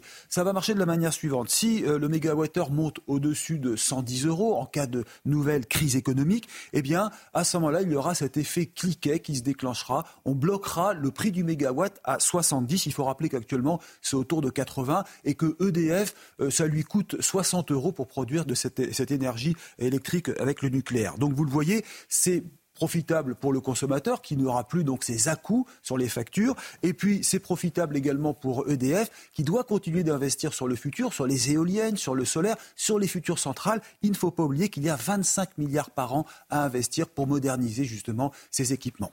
Qui va payer la différence si l'électricité augmente en cas de crise, Eric Alors, si je puis me permettre, c'est une usine à gaz hein, pour mettre au point ce système, parce que euh, finalement, EDF euh, euh, e continuera de vendre sur le marché européen. EDF ne peut pas en sortir, c'est impossible. Et qui dit marché européen dit de vendre cher l'électricité. Donc, l'électricité chère générera des profits, ils seront taxés et l'État, qui est actionnaire à 100% d'EDF, récupérera ces profits et ça financera finalement cette sorte de bouclier, appelons-le ainsi. C'est vraiment une économie sous tutelle, hein. c'est un retour sur contrôle des prix, mais on a presque envie de dire enfin et ouf, puisque la France au moins redevient souveraine dans ce domaine, elle ne va plus dépendre des autres, elle aura un tarif fixe ou en tout cas une moyenne qui sera appliquée. Il y a aussi la question, vous savez, des fournisseurs alternatifs. Beaucoup de consommateurs achètent leur courant sur Internet. Eh bien, euh, là, il y a vraiment une aberration due à l'Europe. Vous vous rendez compte qu'en pleine période de crise, EDF vendait 42 euros le mégawattheure, alors que l'an dernier, à la même époque, ça flambait, ça arrivait, regardez, à 191 euros le même mégawattheure. Tout ça pour faire plaisir à l'Europe, si je peux me permettre l'expression.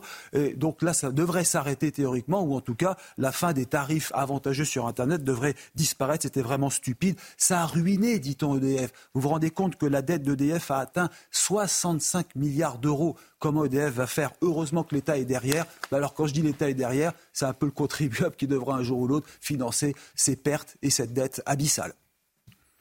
C'était votre programme avec les déménageurs bretons, des déménagements d'exception. On dit chapeau les bretons. Information sur déménageurs-bretons.fr. C'est News, il est 7h50. Merci d'être avec nous dans un instant. La politique avec Jérôme Béglé, directeur général de la rédaction de Paris Match. On va revenir euh, sur euh, la place du RN, du Rassemblement national, dans la manifestation contre l'antisémitisme. Et si le RN sortait gagnant de cette séquence, comme on dit, euh, dans le journalisme politique, on en parle avec Jérôme Béglé dans un instant. A tout de suite. Bon réveil à tous. La politique avec vous, Jérôme Béglé, directeur général de la rédaction de Paris Match. Bonjour Romain. Bonjour Jérôme. Bonjour à tous. Le Rassemblement national a été cantonné au second rang de la manifestation de dimanche. Et pour vous, Jérôme, c'est plutôt une bonne nouvelle pour ce parti qu'il a été euh, cantonné en fin de cortège. Expliquez-nous ça. Oui, Romain, les hésitations et les contradictions qui ont perturbé l'organisation de la manifestation contre l'antisémitisme dimanche ont abouti à accepter du bout des lèvres la présence des élus du Rassemblement national et de les interdire de premier rang en tête de cortège pour la photo. Donc, on avait installé deux présidents des deux assemblées, euh, qui étaient les organisateurs de l'événement, des anciens présidents de la République, des anciens premiers ministres, euh, une trentaine de ministres de l'actuel gouvernement et un aréopage d'anciens ministres, de représentants des religions et d'élus de tout poil. Mais point de tête qui pouvait faire penser au Rassemblement national. Contraints, euh, contents de leur trouvaille, les organisateurs se sont retrouvés entre eux. Sauf que pendant ce temps-là, Marine Le Pen, Jordan Bardella et leurs amis se sont mélangés aux anonymes, aux sans-grades, bref au peuple. C'est-à-dire exactement là où ils revendiquent d'être depuis des années. Le vieux système, avec ses partis, pensait les punir alors qu'ils lui auront fait un très très beau cadeau. Et en plus, pour aboutir à une telle décision, ils se sont entre-déchirés pendant des jours, euh, ainsi que euh, ce qui montre qu'ils ont fait du Rassemblement national la préoccupation première et le centre de leur débat. Le remède est donc bien pire que le mal, dont d'ailleurs je ne voyais toujours pas vraiment la gravité. Jérôme, euh, pour vous, le Rassemblement national sort renforcé de ce week-end? Le RN et singulièrement Marine Le Pen, qui a réussi un incroyable, presque irréel coup double. Depuis quelques semaines, la petite musique montait, qui était de dire que la présidente du, euh, groupe à l'Assemblée nationale était dépassée par Jordan Bardella, son euh, lieutenant devenu un candidat très plausible pour la prochaine présidentielle. Et le refrain de ceux qui pensent que le nom Le Pen rend inéligible reprenait un petit peu de vigueur. La boulette de Bardella, qui l'autre dimanche a déclaré Je ne crois pas que Jean-Marie Le Pen soit antisémite, a montré que le jeune homme était encore, disons, un peu vert. Sans bouger ni parler, Marine Le Pen a donc également pu capitaliser sur la bourde de son lieutenant. Elle sort ô combien renforcée de ces derniers jours. On la disait, Asbin est dépassée par le président du RN. Voilà qu'elle est apparue comme une sage, si je puis dire, qui ne s'est pas pris en tout cas des pieds dans le tapis. Et donc, la relative discrétion médiatique dont elle profite jour à jour, se réveille de plus en plus efficace, surtout face au bruit et à la fureur que déclenche désormais chaque prise de position de Jean-Luc Mélenchon et de ses amis. Encore quelques week-ends comme ça, Marine Le Pen deviendra définitivement le point central de notre vie politique. Jérôme Béglé, merci beaucoup Jérôme. Si je vous suis, le RN sort renforcé et à l'intérieur du RN, Exactement, Marine dans le duo, c'est Marine Le Pen qui sort renforcée. Exactement. Par rapport à voilà, et tout ça sans avoir à développer un génie tactique ou un sens politique inné. Elle a juste qu'à laisser faire ses amis politiques, si je puis dire. Merci beaucoup, Jérôme Béglé. 8h10, euh, soyez là. Le ministre de l'Intérieur, Gérald Darmanin, sera l'invité de Sonia Mabrouk. La grande interview de Sonia Mabrouk qui reçoit ce matin Gérald Darmanin, c'est à 8h10. Tout de suite, c'est le temps. Alexandra Blanc. La météo avec Mystérieux Repulpant le sérum anti-âge global au venin de serpent par Garantia. Retrouvez la météo avec switchassure.fr, comparateur d'assurance de prêt immobilier pour changer en toute simplicité. Alexandra, encore plusieurs départements en orange aujourd'hui. Hein. Oui, en effet, neuf départements placés sous surveillance et surtout trois départements à surveiller pour les fortes pluies. Une nouvelle fois aujourd'hui, il s'agit du Pas-de-Calais où l'on attend de fortes précipitations cet après-midi, ce qui devrait donc réactiver les cours d'eau, risque d'inondation donc sur le Pas-de-Calais. Puis attention aussi au Savoie où l'on attend beaucoup d'eau aujourd'hui, fortes précipitations tout au long de cette journée de mardi où vous aurez localement jusqu'à 70-100 mm de pluie. Donc aujourd'hui, nouvelle perturbation que l'on retrouve sur les régions centrales ce matin. Beaucoup de pluie entre la Gironde, le centre, le Lyonnais ou encore en allant euh, vers les Savoies, je vous le disais, beaucoup de vent près des côtes de la Manche, plein soleil autour du golfe du Lion ou encore au pied des Pyrénées. Puis dans l'après-midi, toujours ces précipitations intenses sur l'est du pays. Et puis regardez, retour de précipitations sur le nord du pays, notamment euh, sur le Pas-de-Calais, avec localement jusqu'à 40 mm de pluie attendue. Ça va de nouveau faire déborder les cours d'eau et ces précipitations arrivent donc sur des sols déjà saturés. Donc situation à surveiller euh, sur le Pas-de-Calais aujourd'hui. Toujours du beau temps dans le sud et du vent sur la façade atlantique. Risque d'avalanche également en montagne. Soyez prudents avec le redoux. Les températures très douces, extrêmement douces pour la saison.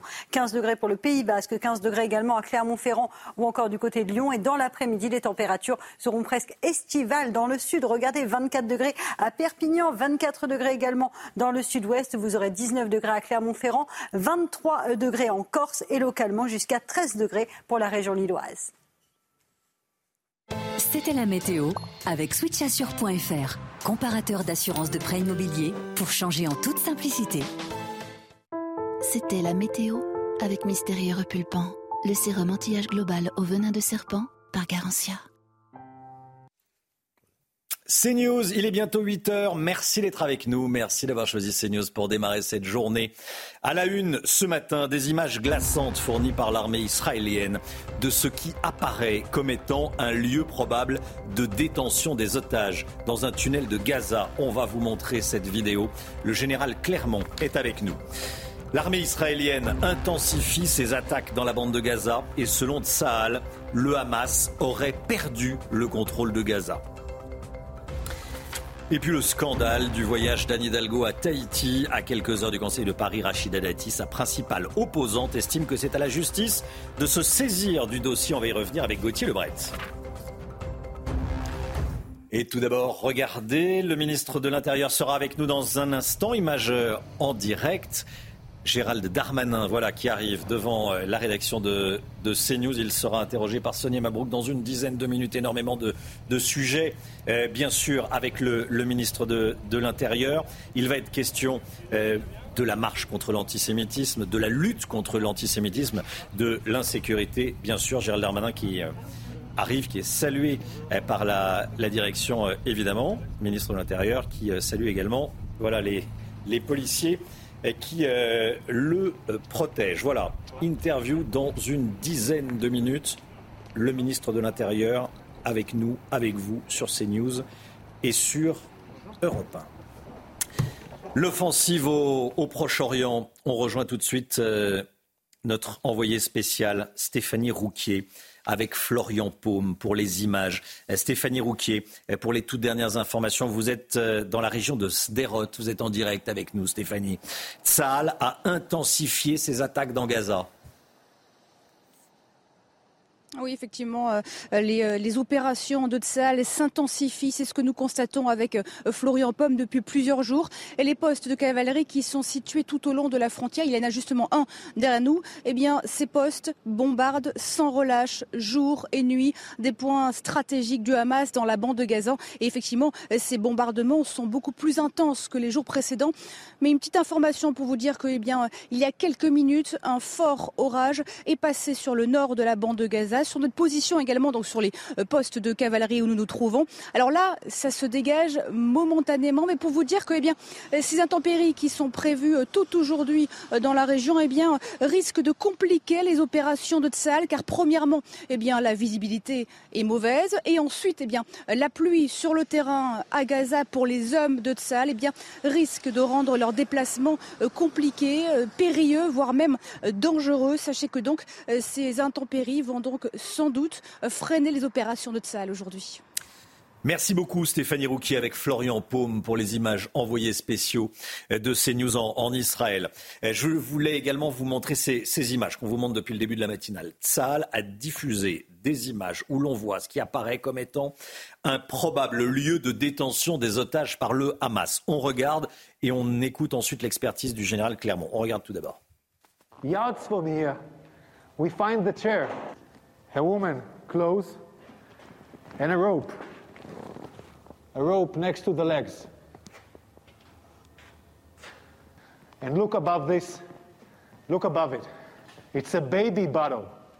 It's a baby bottle in a basement. Above a World Health Organization sign. This is a suspicion for an area where hostages were being held. And here we see diapers. We see diapers Général Bruno Clermont, que disent ces images? Écoutez, en tout cas, c'est la première fois que, que euh, expose ce qui est probablement un lieu de détention d'otages.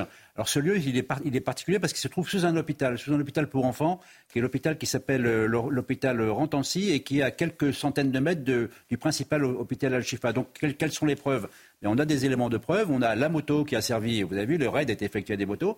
Donc la moto est cachée, qui a servi à transporter des otages. Vous avez un biberon qui euh, laisse entendre qu'il y avait un enfant. Vous avez des cordes pour attacher les otages. Vous avez des couches qui, étaient bien destinées. Et puis vous avez, on ne le voit pas un peu plus tard, mais on voit également des toilettes de campagne qui montrent que des gens ont vécu là. Des otages ont été séquestrés là. évidemment, ils ne sont plus là, puisqu'ils ont été déplacés ailleurs avec euh, l'avancée de l'offensive euh, de, de Tsal sur le nord de Gaza. La question se pose, où sont passés les otages? Il y a 240 otages. On ne sait pas où sont les otages aujourd'hui. Merci mon général. Les vidéos tournées par le Hamas le jour du massacre commis le 7 octobre qui a fait 1200 morts seront diffusées aujourd'hui à l'Assemblée nationale. On y voit l'horreur absolue. Faut-il les diffuser au grand public? On est allé vous poser la question. Regardez. Bah, c'est important de montrer ce qui se passe dans le monde et de, bah, de faire part de la misère d'autres personnes. Euh, malheureusement, il faut le montrer à tout le monde, hein. voilà comment ça se passe dans le monde. Hein. Avec tout ce qui se passe en ce moment, je pense que toute la France euh, est très intéressée quand même. Hein. Voilà, question, euh, est-ce qu'il faut diffuser euh, ces exactions à un plus large public que celui euh, constitué par les journalistes ou les, politiques? cette vidéo va être diffusée aujourd'hui à l'Assemblée nationale. La question est posée et voici quelques, quelques réponses. 8h05, restez bien avec nous dans un instant. La grande interview. Sonia Mabrouk reçoit ce matin le ministre de l'Intérieur, Gérald Darmanin. Grande interview sur CNews et, et Europe 1. A tout de suite. C'est News, il est 8h11. Merci d'être avec nous. Tout de suite, c'est la grande interview. Sonia Mabrouk reçoit ce matin le ministre de l'Intérieur, Gérald Darmanin. Lutte contre l'antisémitisme, insécurité. Le ministre de l'Intérieur, Gérald Darmanin, invité de la grande interview. Et place donc à la grande interview sur CNews et Europe 1. Bonjour à vous, Gérald Darmanin. Bonjour. Et bienvenue. Vous êtes le ministre de l'Intérieur, des Outre-mer et en charge aussi des, des cultes. À ce sujet, hier, le président de la République a reçu les représentants des cultes au lendemain de la marche contre l'antisémitisme. Et maintenant, Gérald Darmanin, quels actes, quelles démarches, quelle impulsion comptez-vous donner après ce rassemblement? D'abord, il faut rappeler que la lutte contre l'antisémitisme concerne tout le monde, la lutte contre tous les racismes concerne tout le monde, mais la lutte contre l'antisémitisme concerne tout le monde et il est d'actualité. Il y a 1518 actes antisémites ou propos antisémites euh, qui vont directement vers les Français de confession juive qui ont été recensés depuis le 7 octobre, quasiment 600 interpellations. C'est vrai qu'essentiellement ce sont des tags, euh, ce sont essentiellement des insultes, mais il y a aussi des coups et blessures. Et il faut évidemment rappeler à chacune et à chacun que les Français de confession juive sont particulièrement concernés par euh, le racisme que nous vivons dans notre société depuis le 7 octobre. Et puis je pense que c'est important de dire aussi que euh, la communauté nationale doit regarder les choses évidemment avec intérêt, mais sans projeter en France ce qui se passe au Proche-Orient ce ne sont pas les musulmans français qui sont responsables de ce qu'a fait le Hamas. Est-ce que l'importation n'est pas là depuis longtemps, Gérald Darmanin, du conflit? Non, je ne le crois pas. Ce n'est pas un aveuglement de dire non Pardon? N'est-ce pas un aveuglement de dire C'est pas moi que vous allez dire que je, vous pose une être aveuglé. On n'est pas obligé de mettre non plus des jarricanes d'essence euh, sur, du feu. Hein. Non, mais ce qui est sûr, c'est que les musulmans français ne sont pour rien, il faut le redire, dans ce qu'a fait euh, le Hamas, évidemment. Et les Français de confession juive ne sont pour rien dans les bombardements qu'il y a à Gaza. Donc il faut éviter le plus possible euh, d'importer un conflit qui est déjà extrêmement compliqué comme ça, qui mêle beaucoup de passion, qui mêle beaucoup d'histoires, qui mêle parfois des familles. Il faut évidemment le respecter. Mais je pense que ce qui est important, c'est d'expliquer que les Français de confession juive sont français. Et les Français de confession musulmane sont français. Vous avez rappelé le nombre d'interpellations et, les, actes antisémites qui explosent. Il y a beaucoup d'enquêtes, mais qu'en est-il justement des, sanctions? Est-ce que vous appelez vous-même à la plus grande fermeté de la justice? Oui, et je constate que la justice est ferme. Euh, nous avons euh, à plusieurs reprises demandé au procureur de la République, au juge, de pouvoir interpeller des personnes, y compris extrêmement mineures. Euh, vous avez vu que le dernier que nous avons interpellé dans ce groupe de jeunes qui chantaient des chants nazis dans le métro parisien et qui, qui habitait dans le sud de la France avait 11 ans. 11 ans.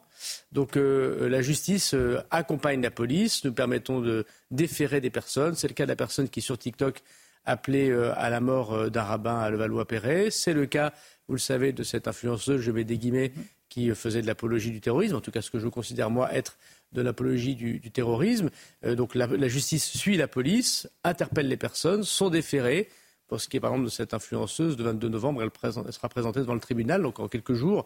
Donc oui, il faut des réponses très fermes. Et je l'ai dit, sur les à peu près 600 interpellations, il y en a 120, 130 qui sont des étrangers. Et eh bien voilà, on va retirer, on retire en ce moment les titres de séjour de tout le monde. Il y a plus d'une cinquantaine de ces euh, auteurs, de ces auteurs, pardon, qui sont en centre de rétention administratif et qui sont en train d'être éloignés. Je note là, je vous avais dit 11 ans, Gérald Darmanin. Dans ce cas, est-ce qu'il ne faut pas aussi en appeler euh, à la responsabilité des parents qui, il faut le souligner, par pas, peuvent être aussi la, cause hein, de, de, cette haine euh, décomplexé Il se peut que lorsque vous avez des adolescents euh, qui partent mal, euh, les parents sont, un peu dépassés ou ils ne savent pas tout à fait. Et quand la police vient ou les parents ou les, éducations nationales viennent, on les remet droit. Voilà. Et puis il se peut que les parents participent malheureusement à cette déviance.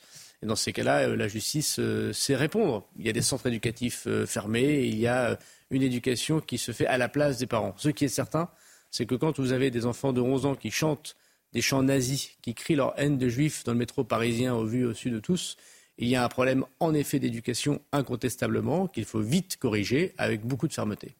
Je vous pose la même question, Gérald Darmanin, que j'ai posée hier à cette même place à la présidente de l'Assemblée nationale, Yael Braun-Pivet. Quel est selon vous le principal carburant de l'antisémitisme aujourd'hui? Ah, Il y en a plusieurs. Il y en a plusieurs. Les extrêmes, euh, l'extrême gauche comme l'extrême droite, euh, sont nourris d'un antisémitisme, on le sait, euh, historique. Et puis il y a l'islam radical, incontestablement, qui fait de la haine du juif. D'ailleurs, le contraire de ce qui est écrit dans le livre, puisque, y compris ce qui est écrit dans les livres religieux, et singulièrement le Coran, on ne doit pas s'en prendre aux gens du livre, donc ils trahissent leur propre religion en étant antisémites. Et puis il y a une forme d'antisémitisme assez forte qui vient de l'antisionisme, la haine d'Israël, la destruction d'Israël. Donc euh, c'est malheureusement cet antisémitisme euh, cumulé euh, qui fait pour nos compatriotes de confession juive quelque chose de, terrible à vivre. Et je voudrais ici souligner, indépendamment des horreurs qu'avaient convaincu les Israéliens en, Israël à la suite des attaques du Hamas, et, par ailleurs dire qu'évidemment il y a beaucoup de Français, donc c'est depuis l'attentat de Nice euh, le moment où nos compatriotes ont le plus souffert. Voilà, je ne vois pas des juifs, j'y vois des Français, incontestablement. Je voudrais aussi souligner qu'il y a l'histoire. Et, ça a été dit par, un participant euh, musulman à, la réunion qu'on a eue avec le président de la République, et c'était très touchant. Il comprenait pourquoi les Français de confession juive, dans les actes antisémites, étaient particulièrement touchés, parce qu'il y a notre histoire. Une histoire où la France n'a pas su protéger les juifs, histoire où la France a connu des attentats contre des écoles juives, euh, contre euh, des rues. On pense euh, bien sûr à ce qui s'était passé à Paris où il y avait des Français de confession juive qui, qui mangeaient, qui vivaient là, où des enfants de quelques années ont été abattus dans des cours d'école. Il y a en France non seulement l'antisémitisme, mais il y a ce que l'antisémitisme a produit, c'est-à-dire de l'horreur, de l'horreur absolue. Vous parlez de ce, des représentants euh, musulmans. Quelle France était à la marche euh, avant-hier, Gérald Darmanin? Beaucoup, en tout cas certains affirment qu'il n'y avait pas euh, les quartiers populaires, qu'il n'y avait pas aussi la jeunesse. Qu'avez-vous vu dans cette marche? Alors évidemment, comme ministre de l'Intérieur, je me suis beaucoup organisé, suis beaucoup occupé de l'organisation des manifestations. Il ne faut pas penser qu'il n'y a que Paris d'ailleurs. Hein. Sans incident, on peut, en tous les cas notamment, oui, peut le souligner. mais qui passé, était là? Grâce au policiers gendarmes, mais il n'y a pas que Paris aussi dans la vie. Moi, je, je sais qu'à Lille, il y avait plus de 1500 personnes, par exemple, ce qui n'est pas de nature Normalement, à Lille, on ne manifeste pas, pas beaucoup, donc je pense qu'il y a eu une grosse mobilisation. Je ne sais pas, je ne suis pas capable de vous dire qui était là. J'étais avec les, officiels, j'ai traversé euh, le pont des Invalides pour aller les rejoindre, donc je ne vais pas vous faire celui qui était parmi, parmi la foule, même si j'ai salué cette foule. Vous n'allez pas me faire celui qui ne comprend pas ma question. mais Certains ont souligné... Euh, mais on aurait, on aurait tous aimé qu'il y ait encore beaucoup plus de monde on aurait tous aimé que l'ensemble des responsables politiques, l'ensemble des responsables religieux, euh, voilà, que, que, tout le monde soit là. Bon, tout le monde n'a pas été absolument là. Cependant, moi, je pense que c'est une première, euh, une première action extrêmement forte qui mm. montre qu'on ne peut pas accepter l'antisémitisme en France. Ça ne veut pas dire qu'il n'y a pas par ailleurs des discriminations contre euh, les personnes, contre les jeunes des quartiers, qu'il y, a, y a bien sûr des actes anti-musulmans, qu'il y a des actes anti-chrétiens. Voilà. Et donc je pense qu'il faut éviter la concurrence. Euh, Pourquoi vous avez besoin de le rappeler? Vous craignez, Monsieur le ministre, qu'il y ait une confrontation, que certains euh, attisent une guerre civile larvée, ou est-ce qu'elle est bah, malheureusement euh, un horizon à craindre? Alors moi, je, suis élu d'un territoire populaire. comme de, beaucoup d'élus, j'étais le 11 novembre dans ma commune à Tourcoing. J'en ai profité pour aller voir tous ceux que je, je connaissais. J'ai senti des Français qui nous encourageaient à être fermes, beaucoup, sur ça et sur la loi immigration. J'ai senti des Français qui avaient peur aussi de l'importation du conflit. Et j'ai senti aussi des Français, notamment ce que vous appelez euh, les Français des quartiers, mais les Français simplement qui euh, euh, sont de confession musulmane, qui ont peur du deux poids deux mesures. Voilà, ils me l'ont dit comme ça. Ils ont l'impression, moi je pense que c'est une fausse impression, mais je suis obligé de l'entendre. Ils ont l'impression qu'on ne s'occupe pas de, qu'on leur donne le crédit qu'ils sont du côté de ceux qui persécutent les Juifs. Je sais que c'est pas vrai. Je sais que c'est pas vrai, mais voilà, je, je, veux le redire ici. Il y a bien sûr des actes anti-musulmans je suis bien obligé de constater qu'il y a dix fois plus d'actes antisémites euh, en ce moment, et c'est pour ça que je le répète, que c'est pour ça que les, policiers protègent les juifs. Je vais vous poser la question différemment, Jean Est-ce qu'aujourd'hui, dans le contexte qui est celui-ci, d'importation malgré tout euh, de ce conflit, est-ce qu'il y a plus d'actes anti-musulmans? Est-ce que ce conflit, ce qui se passe en Israël, a généré plus d'actes anti-musulmans dans notre pays alors, ce n'est pas à la mesure de ce que nous connaissons pour les actes antisémites. Mais oui, il y a des actes anti-musulmans supplémentaires. Il y a des mosquées qui reçoivent des lettres de menaces de mort, des menaces d'attentats, de très nombreux propos anti-islam, y compris sur les plateaux de télévision. Euh, donc euh, bien sûr, c'est choquant pour nos compatriotes musulmans. Encore une fois, les musulmans français, ils n'ont rien à voir avec euh, ce qu'a fait le Hamas. Et s'il y a des propos anti-islam comme des propos antisémites, ils tombent sous le coup de la justice, oui, que ce soit sur un plateau ou en dehors. Bien sûr, et c'est pour ça que moi-même je saisis l'ARCOM lorsque bah, un certain nombre de personnes disent des choses qui sont contraires à la loi. C'est pour ça que moi-même je saisis la justice, mais je pense que nous ne les disons pas assez. Voilà, moi j'ai retenu ça aussi euh, de mes échanges avec les gens, nous ne lisons pas assez. La France ne protège pas euh, davantage les juifs que les musulmans. La France euh, protège tout le monde. L'État français protège tout le monde, tous ceux qui sont menacés. En France, c'est un pays magnifique, on peut vivre de sa religion, on peut s'habiller comme on le souhaite dans la rue, pratiquer son culte, changer évidemment C'est la France souhaitée ou c'est la France réelle? Non, mais c'est la France réelle, bien évidemment. il on peut être habillé comme on veut partout sur le territoire et, la police, et la police, de en fonction de ses origines et de Non, mais que vous ayez envie de porter une mini-jupe, que vous ayez envie de porter une kippa, que vous ayez envie de porter un voile dans la rue, la France vous permet de le faire. Ensuite, c'est à la police, évidemment, de permettre de le faire. C'est pour ça que je suis ministre de l'Intérieur et que je pense d'incarner une forme d'autorité de, qu'attendent les Français. Mais ce que je veux dire, c'est que les Français, la France ne protège pas un culte plutôt qu'un autre. Aujourd'hui, ce sont les Français de confession juive qui sont particulièrement menacés, attaqués. C'est normal que nous les protégions. Et je suis très fier d'être le ministre de l'Intérieur qui les protège. Mais je veux dire à nos compatriotes musulmans, à nos compatriotes chrétiens, à tous ceux qui, euh, au fond, sentent que leur religion, parce qu'ils appartiennent à un groupe particulier, peuvent être menacés. C'est le cas aussi des musulmans, c'est le cas aussi des chrétiens, il ne faut pas l'oublier. Nous les protégeons. Et la France ne fait aucune distinction parmi ses enfants elle ne fonde sa sécurité et son autorité que sur le fait que les gens sont menacés. Gérald Darmanin, quand je vous ai posé la question sur le, les carburants de l'antisémitisme, vous avez aussi cité euh, l'extrême droite. Euh, le Rassemblement national, est-ce que vous diriez, euh, comme l'ancien Premier ministre Édouard Philippe, qu'il n'avait aucun problème à la présence du RN dans la marche et qu'il assume, je cite, de ne pas choisir ceux avec qui il livre un combat essentiel contre l'antisémitisme? Je, pense que la polémique autour de la présence euh, des dirigeants du Rassemblement national n'a fait que servir le Rassemblement. Je rappelle que c'est Olivier Véran qui, l'a, euh, en est à l'origine, c'est-à-dire votre collègue au gouvernement. Quand, il y a des, quand il y a des événements euh, comme cela, je pense que c'est, on n'a pas de position morale à avoir. Les Français, je pense qu'ils en ont marre d'avoir des positions morales. Ce qui est sûr, c'est que personne n'est dupe. Voilà, Madame Le Pen, elle fait partie d'un parti qui euh, a été fondé en effet par des gens d'extrême droite euh, qui étaient antisémites, chacun le sait. Monsieur Le Pen, son père, a été condamné. Bon, Madame Le Pen essaie de se rattraper, si j'ose dire, dans l'histoire. Tant mieux, je préfère y a-t-il un propos antisémite qu'elle aurait tenu qui nous aurait échappé? Bon voilà, son parti, c'est pas non plus la Blanche Colombe, hein, faut pas non plus, voilà.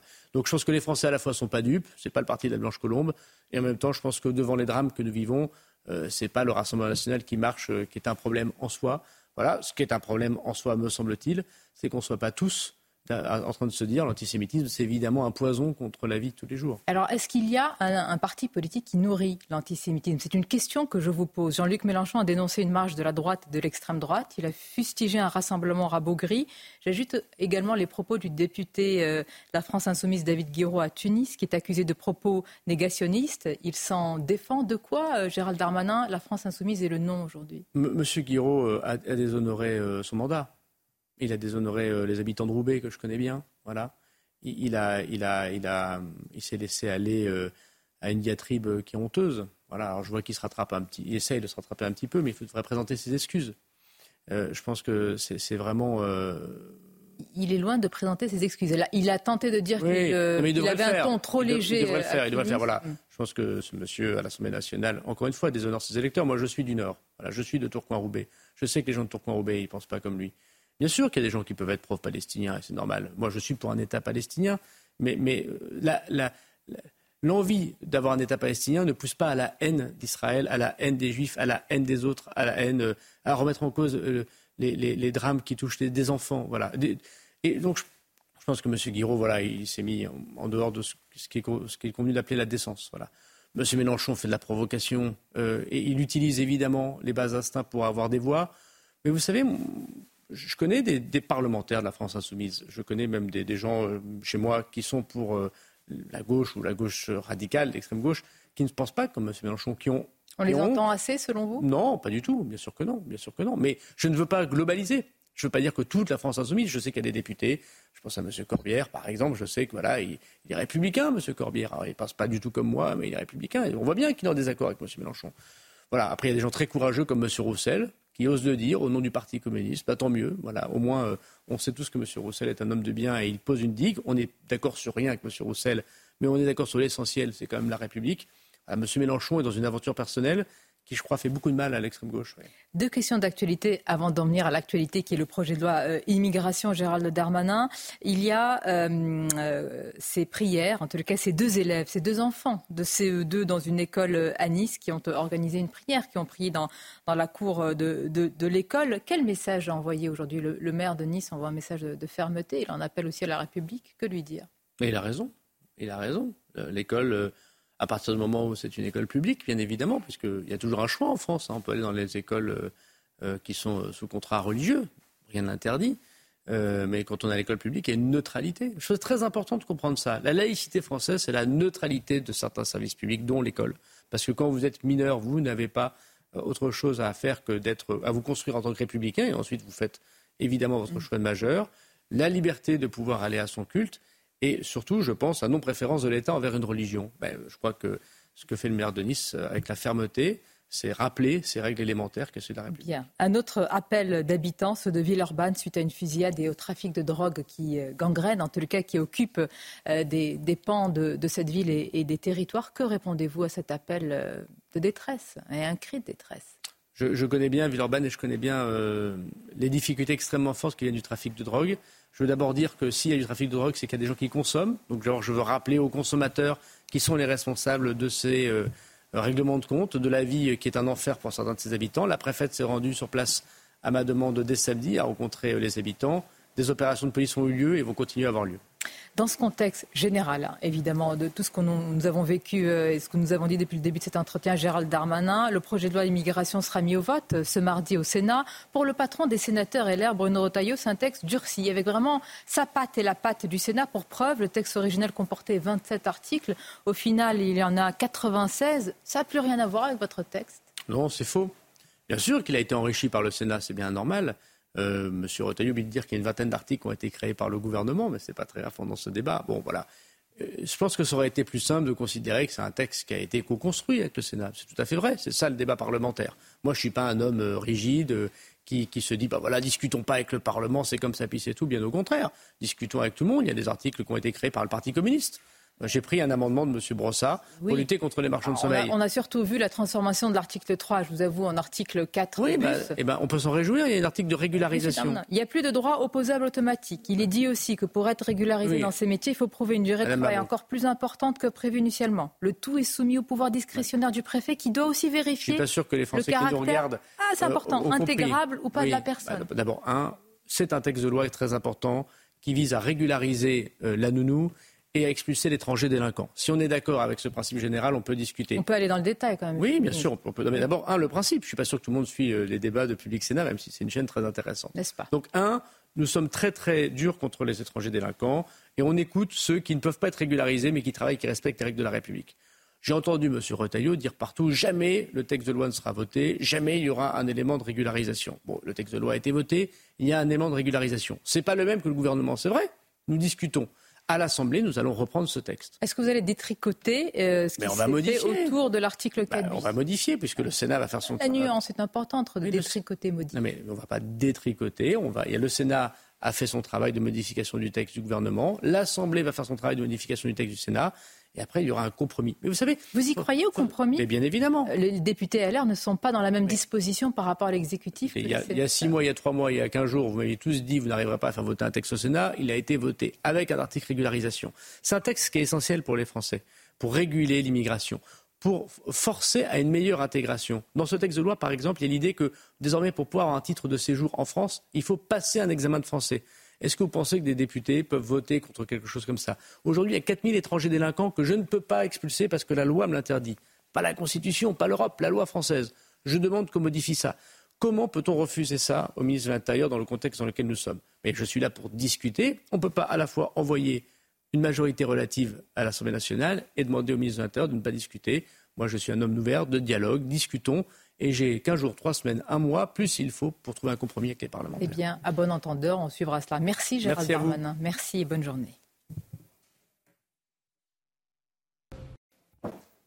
C'est News, il est 8h30. Merci à vous, Sonia Mabrouk, et à votre invité, le ministre de l'Intérieur, Gérald Darmanin. Plusieurs annonces, on va y revenir, euh, notamment le nombre d'actes antisémites commis en France depuis le 7 octobre. 1518 actes antisémites recensés en France depuis le 7 octobre. Le chiffre a été donné il y a quelques instants par le ministre de l'Intérieur. L'équipe de la matinale est là. On est avec Chanel Housteau. Le docteur Brigitte Millot nous a rejoint. Bonjour Brigitte. Bonjour. De quoi allez-vous nous parler ce matin, Brigitte? C'est la journée mondiale du diabète. On va parler de diabète. Donc on parle du diabète. 8h40. Gauthier Lebret est avec nous, bien sûr. Alexandra Blanc également. Le général Bruno Clermont euh, qui s'installe, ainsi qu'Éric de Ritmaten. Vous êtes sur CNews, vous avez bien raison. À la une ce matin, cette information qui, vous allez voir, vous fait beaucoup réagir depuis, euh, depuis 6 heures, depuis le début de la matinale. Le niveau des élèves de 4e en maths et en français est inquiétant, selon le ministre de l'Éducation Gabriel Attal. La moitié des élèves de 4e ne sait pas lire correctement. La moitié, un sur deux. Bon, on va faire le point sur ce désastre dès le début du journal. Israël vient en aide à l'hôpital d'Al-Shifa dans la bande de Gaza. Saal diffuse une photo montrant la livraison de couveuses pour bébés. On en parle avec le général Bruno Clermont, avec toi tout de suite mon général. 1518 actes antisémites recensés en France depuis le 7 octobre dernier. C'est donc le tout dernier bilan fourni par le ministre de l'Intérieur en direct sur CNews. Emmanuel Macron et Brigitte Macron, aujourd'hui dans le Pas-de-Calais, ils vont exprimer leur soutien aux victimes des inondations qui se sont multipliées ces derniers jours. Ce déplacement intervient alors que de nouvelles précipitations pourraient s'abattre sur le département. Audrey Berthaud est l'envoyé spécial de CNews sur place. On la rejoindra dans quelques instants. Gabriel Attal s'inquiète du niveau des collégiens. Dans le Parisien ce matin, le ministre de l'Éducation nationale détaille les résultats des évaluations nationales passées par les élèves pour le mois de septembre. Le niveau est pas bon, hein on le disait dans les titres. Hein. Alors le niveau progresse chez les élèves de 6e, hmm. en revanche c'est moins bon pour les élèves euh, de 4e. La moitié de ces collégiens éprouvent des difficultés en français et en mathématiques. Et selon le ministre, ces élèves ne lisent pas euh, convenablement et plus de la moitié ne maîtrisent pas la résolution de problèmes et la géométrie. Le détail avec Mathieu Devez. Des premières évaluations nationales ratées pour les élèves de 4e. C'est le constat alarmant dressé par Gabriel Attal dans un entretien aux Parisiens. Les résultats ne sont pas satisfaisants et sont même plutôt inquiétants. Un peu plus de la moitié des élèves ne lisent pas convenablement et en mathématiques, plus de la moitié ne maîtrisent pas la résolution de problèmes et la géométrie. Selon le ministre de l'Éducation, le collège ne parvient pas à réduire les écarts constatés à l'entrée en sixième. Des écarts de niveau importants selon l'origine sociale des élèves. En français, par exemple, plus de 27% des élèves en éducation prioritaire sont dans le groupe le plus faible, contre plus de 14% pour les élèves hors éducation prioritaire. Et à l'échelle nationale, l'Académie de Paris est largement en tête des évaluations des élèves de sixième, tandis que celle de Mayotte arrive en dernière position. Afin d'éviter que le collège ne tombe en panne, le ministre de l'Éducation promet des mesures fortes. La réponse, ça peut être des groupes de niveau en français et en maths, la taille du groupe étant réduite pour les élèves les plus en difficulté. D'autres mesures sont envisageables, notamment des parcours renforcés avec plus d'heures en maths et en français pour les élèves les plus fragiles. Pour cela, Gabriel Attal se dit prêt à réduire le volume horaire d'autres disciplines. Le ministre de l'Éducation détaillera ces mesures début décembre pour une entrée en vigueur dès la rentrée prochaine. Voilà, un niveau inquiétant. Hein. Là, c'est pas. Euh, euh, c'est le ministre de l'Éducation nationale qui, le dit. Niveau inquiétant pour les élèves de, quatrième. Bon, euh, qu'est-ce qu'on fait pour remonter le niveau qui, Les élèves de quatrième, un sur deux qui n'arrivent pas à lire convenablement? Docteur Brigitte Millot, tiens, je suis sûr que vous avez une idée. Alors, on, commence très très tôt déjà à leur apprendre. c'est fou de s'en apercevoir en quatrième. c'est normal, on redouble plus. Oui, on redouble plus, on, peut être, on peut être nul, on redouble pas. Donc on, fait, on, trompe tout le monde, on fait mhm. croire qu'on peut passer en classe supérieure même sans travailler. il, faut que les parents soient derrière dès le jeune âge. Dès le début des petites classes, qu'on apprenne le soir à revoir d'abord le cahier de devoirs, lire. Alors apprendre euh, déjà. Apprendre à compter petit à petit, ça se fait progressivement. C'est vrai que si on attend la, quatrième pour se dire tiens, t'es pas au niveau, hmm. c'est quand même grave. Plus on apprend tôt, plus le cerveau peut emmagasiner des capacités. Donc, euh, c'est très tôt qu'il faut s'en préoccuper. j'ai reçu des tweets de téléspectateurs vous, qui, qui disent il y a aussi le niveau des profs. Qui, baisse, qui baisse, qui baisse, bah, qui baisse avec le niveau, le niveau général. Bah, de toute façon, tout marche ensemble. Hein. Les parents, les profs et les enfants. Hein. La guerre à présent et ce qui se passe en Israël et à Gaza. Tsahal a annoncé livrer des couveuses pour bébés dans l'hôpital d'Al-Shifa. C'est le principal hôpital de, Gaza. On va voir les images. Général Bruno Clermont avec nous. Qu'est-ce que ça veut dire? Photo fournie par l'armée israélienne. C'est une photo qui, a été fournie il y a quelques minutes, hein, euh, qui s'inscrit dans ce qu'on pourrait appeler la, bataille euh, psychologique des hôpitaux une bataille dont on voit bien que les, hôpitaux, les hôpitaux de Gaza jouent un rôle central puisqu'ils accueillent des blessés, ils accueillent euh, des réfugiés, mais surtout ils accueillent euh, des, prématurés. Et donc là, on est sur une cible très particulière et on sent que Tsal ne veut pas perdre cette bataille euh, des hôpitaux et dans la bataille des hôpitaux, cette bataille des prématurés, qui effectivement sont le symbole de l'innocence, de la violence injuste. Donc la décision qui a été prise sous la pression de, de la communauté internationale, pardon, de la communauté internationale et des Américains en particulier, qui ont dit qu'il va falloir que que, euh, que Tzal fasse attention euh, à l'hôpital, ils ont décidé d'envoyer des couveuses. Donc envoyer des couveuses, c'est bien, ils ont les moyens de l'envoyer puisqu'ils contrôlent l'accès à l'hôpital de euh, Al-Shifa maintenant. La question, c'est qu'une fois que les couveuses sont là-bas, on va mettre les prématurés dedans, puis on va les ressortir. Donc il y a des chances que ces prématurés soient évacués vers un hôpital en Israël, peut-être ou peut-être pas, je ne sais pas, mais en tout cas, la question va se poser ces couveuses, on voit bien à quoi elles servent, mais comment va-t-on faire pour les faire fonctionner et permettre aux prématurés de survivre dans les couveuses alors qu'il n'y a plus d'électricité dans l'hôpital d'Al-Shifa Dernier point important. Ça ne bombarde pas les hôpitaux. Aucun hôpital de la bande de Gaza n'a été bombardé. On le voit, l'hôpital Al-Shifa ne fonctionne pas, mais il existe toujours, il est toujours debout.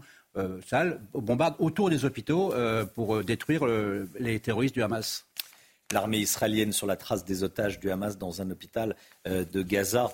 Vous le disiez à l'instant, mon général, hein, c'est au cœur de ce qui se passe en ce moment. En tout cas, euh, a publié hier une vidéo montrant des indices retrouvés sur place. Et sous le bâtiment de l'hôpital Al-Rantissi, il y avait notamment un biberon ou encore euh, un bout de corde attaché euh, à une chaise. Cela pourrait démontrer que des personnes ont été retenues prisonnières dans ce sous-sol. Yael Benamou et Justine Cerquera. Ce tunnel est dissimulé pour que personne ne puisse le trouver. Dans cette vidéo diffusée par l'armée israélienne, son porte-parole affirme que ce tunnel mène au sous-sol de l'hôpital pédiatrique Al-Rantissi. Première découverte, dans cette pièce décorée pour des enfants, se trouve une infrastructure du Hamas, des vestes explosives, des grenades ou bien des fusils d'assaut. Toujours dans l'hôpital Al-Rantissi, Saal a montré une moto présentant des impacts de balles. L'engin pourrait avoir servi à ramener des otages israéliens vers la bande de Gaza le 7 octobre dernier. D'autres éléments poussent Daniel Agari à penser que des otages ont été détenus récemment dans ces sous-sols. Voici des habits de femme et un bout de corde au niveau des jambes. D'autres indices, un biberon ou bien des couches. 17 enfants de 10 ans au moins se trouvent parmi les otages. Ces rideaux pourraient aussi avoir été utilisés à des fins de communication. Il y a des rideaux sans rien derrière, juste un mur. Il n'y a aucune raison de mettre un rideau ici, à moins de vouloir filmer des otages. Une enquête est en cours, mais l'armée israélienne dit disposer de renseignements qui confirment que des otages étaient détenus ici. Gérald Darmanin était l'invité de Sonia Mabrouk il y a quelques minutes sur CNews et sur Europe 1. Le ministre de l'Intérieur a révélé que 1518 actes antisémites avaient été recensés en France, 1518 depuis le 7 octobre dernier. Il a euh, également commenté euh, l'interpellation de huit jeunes, dont un très jeune, 11 ans, après la diffusion de vidéos où l'on voit euh, des jeunes chanter un chant où ils disent être fiers d'être nazis, chant antisémite dans le métro parisien. On écoute ce qu'a dit exactement le ministre de l'Intérieur. On constate que la justice est ferme. Euh, nous avons euh, à plusieurs reprises demandé au procureur de la République, au juge, de pouvoir interpeller des personnes, y compris extrêmement mineures.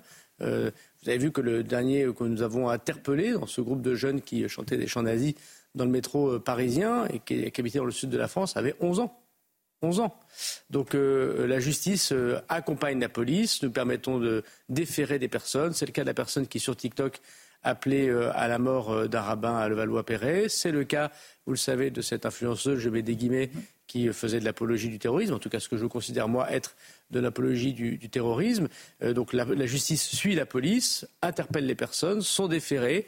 Pour ce qui est par exemple de cette influenceuse, de 22 novembre, elle, sera présentée devant le tribunal, donc en quelques jours. Donc oui, il faut des réponses très fermes.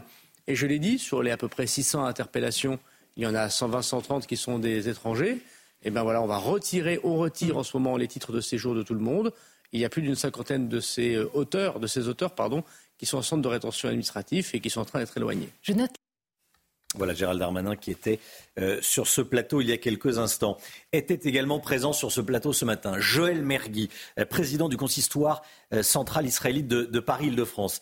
Il a tenu à passer un appel. Je ne sais pas si vous étiez avec nous, mais je voulais absolument qu'on l'écoute à nouveau. Il a passé un appel en direct sur CNews. En clair, il estime qu'on oublie un peu les otages. Un peu, euh, c'est un euphémisme. Il estime qu'on oublie les otages. Et il demande qu'on diffuse régulièrement les photos des 240 otages retenus par le Hamas. Écoutez. Et, j'engage euh, toute notre société à ne pas oublier les otages. J'ai l'impression qu'on les a un peu oubliés. Et parfois, on veut, comparer le sort des otages euh, avec le sort aujourd'hui des enfants palestiniens, qui est déplorable on, pleure tous ce qui se passe pour les enfants palestiniens euh, euh, à, Gaza. Mais la responsabilité revient au Hamas qui les, retient, qui les empêche de partir, qui les empêche de rejoindre euh, des zones protégées. Oui, donc je pense aux otages et j'engage tous les journaux, toutes les télévisions, comme ça a été le cas pour tous les otages français à chaque fois qu'il y en a eu, de pouvoir les afficher, comme vous l'avez fait à un moment donné ici, de les afficher à chacune des éditions qu'on dise qu'on attend la libération des otages depuis 38 jours, 37 jours, jusqu'au jour où ils seront libérés. Je pense que c'est la moindre des choses. Au sujet des vidéos des exactions, des horreurs commises par le Hamas le 7 octobre dernier, est-ce qu'il faut les diffuser à un plus large public? Je ne sais pas. Je, dois dire que j'ai commencé à les voir et j'ai eu du mal à les voir. vous avez parlé de Kfar J'étais il y a trois semaines à Kfar tout de suite après le drame j'ai vu les fumées, j'ai vu, les, j'ai vu, les, j'ai vu ces lieux, j'en ressors, je suis ressorti complètement bouleversé. Je pensais que les témoignages de la Shoah qu'on avait entendus par les rescapés de la Shoah, je n'allais pas les vivre de mon vivant ou les entendre de mon vivant. Donc effectivement, il faut avoir le cœur bien accroché. Et c'est dommage qu'on soit dans un monde où il faille visionner ces vidéos pour pouvoir croire à la légitimité d'Israël à combattre le Hamas.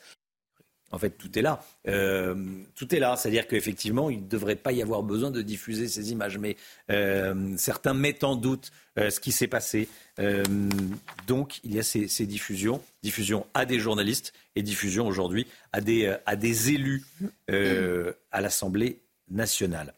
Dans l'actualité également, il y a le premier conseil de Paris post-voyage Tahiti d'Anne Hidalgo le maire, la maire de Paris qui a profité de ce déplacement pour passer 15 jours de vacances sur place. Ce matin, dans le Parisien, Rachida Dati, sa principale opposante, demande demande à connaître l'intégralité des dépenses engagées pour ce déplacement. Gauthier Lebret, ça s'annonce euh, frisquet. Hein. oui, oui, ça, bah, ça, va se réchauffer entre les deux femmes, hein, puisqu'elles Plus frisquet qu'à Tahiti, oui. Exactement.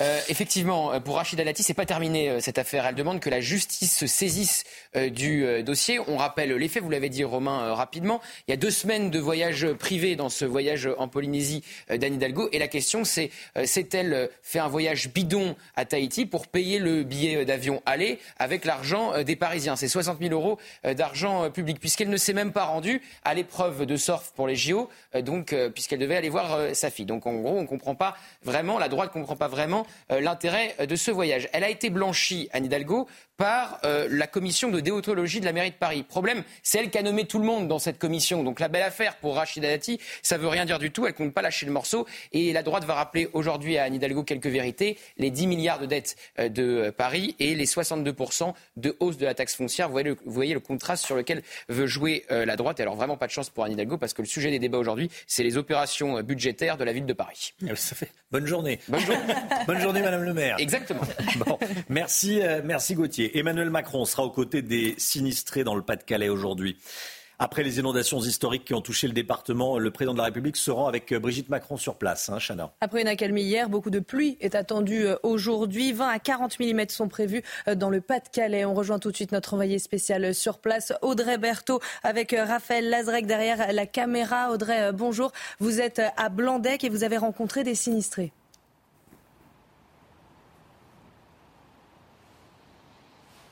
Oui, Chana, bonjour. Nous sommes en effet euh, ici à Blandec, dans cette commune qui a été euh, fortement touchée par les inondations euh, ce week-end. Et nous sommes avec Eric devant chez vous. Eric, bonjour. Alors, depuis hier, le programme, c'est nettoyage aujourd'hui encore Encore nettoyage aujourd'hui, bien sûr. Donc, ça fait depuis deux jours et demi. Donc, ça a bien avancé. J'ai nettoyé tout l'intérieur. Je comptais nettoyer l'extérieur, mais malheureusement, avec le temps, je, je n'y pourrai pas. Bon, j'espère que je n'aurai pas fait ça pour rien et qu'on n'ait pas une troisième crue. Euh, voilà, donc, euh, pour vous montrer un petit peu, j'ai eu tout juste là dans la maison. donc euh, il y a quand même eu du travail. Et bon, bah, heureusement pour moi, j'ai eu beaucoup de solidarité de la famille qui m'héberge actuellement. Et bon, j'ai toujours pas d'électricité euh, dans mon habitation, ce qui fait que je ne peux pas chauffer ma maison et j'espère pouvoir y habiter euh, prochainement. Merci beaucoup, Eric. Le Pas-de-Calais euh, qui est toujours placé en vigilance orange, inondation et crue. Et puis, vous le disiez, Emmanuel Macron et Brigitte Macron sont attendus juste à côté d'ici, à Saint-Omer, pour rencontrer des sinistrés. Merci beaucoup, Audrey. Voilà, bon courage à vous. On pense euh, évidemment très fort à vous. On est en solidarité euh, avec vous si vous êtes dans le, dans, le Pas-de-Calais et, sinistré, les pieds dans l'eau et, que euh, voilà, votre, votre maison est dans un sale état. On est à vos côtés et on pense bien à vous. 8h46, la santé tout de suite avec le docteur Brigitte Millot. Votre programme avec Mystérieux Repulpant, le sérum anti-âge global au venin de serpent par Garantia. C'est la journée mondiale du diabète qui touche 4 millions de personnes en France et qui est en augmentation. Et pour commencer, docteur Brigitte Millot, vous nous rappelez qu'il existe deux types de diabète. Oui, euh, diabète, ça veut dire passer à travers et vous allez comprendre pourquoi. En fait, deux types de diabète. Vous savez que le le sucre, c'est le carburant de notre organisme. Nos cellules ont besoin de sucre, d'énergie pour fonctionner. Mais ce sucre, il faut qu'il soit à un certain taux, un certain équilibre. Pour ça, il y a deux hormones essentiellement qui vont le réguler. Une hormone que l'on appelle l'insuline, qui va faire baisser le taux de sucre dans le sang, mais le faire rentrer dans les cellules. C'est une espèce de clé, l'insuline, qui permet au sucre de pénétrer à l'intérieur des cellules. Et après, il y a le glucagon qui peut, lui, le faire monter. Et pourquoi on dit qu'il y a deux types de diabète? Il y a un diabète du jeune, c'est à peu près 10%.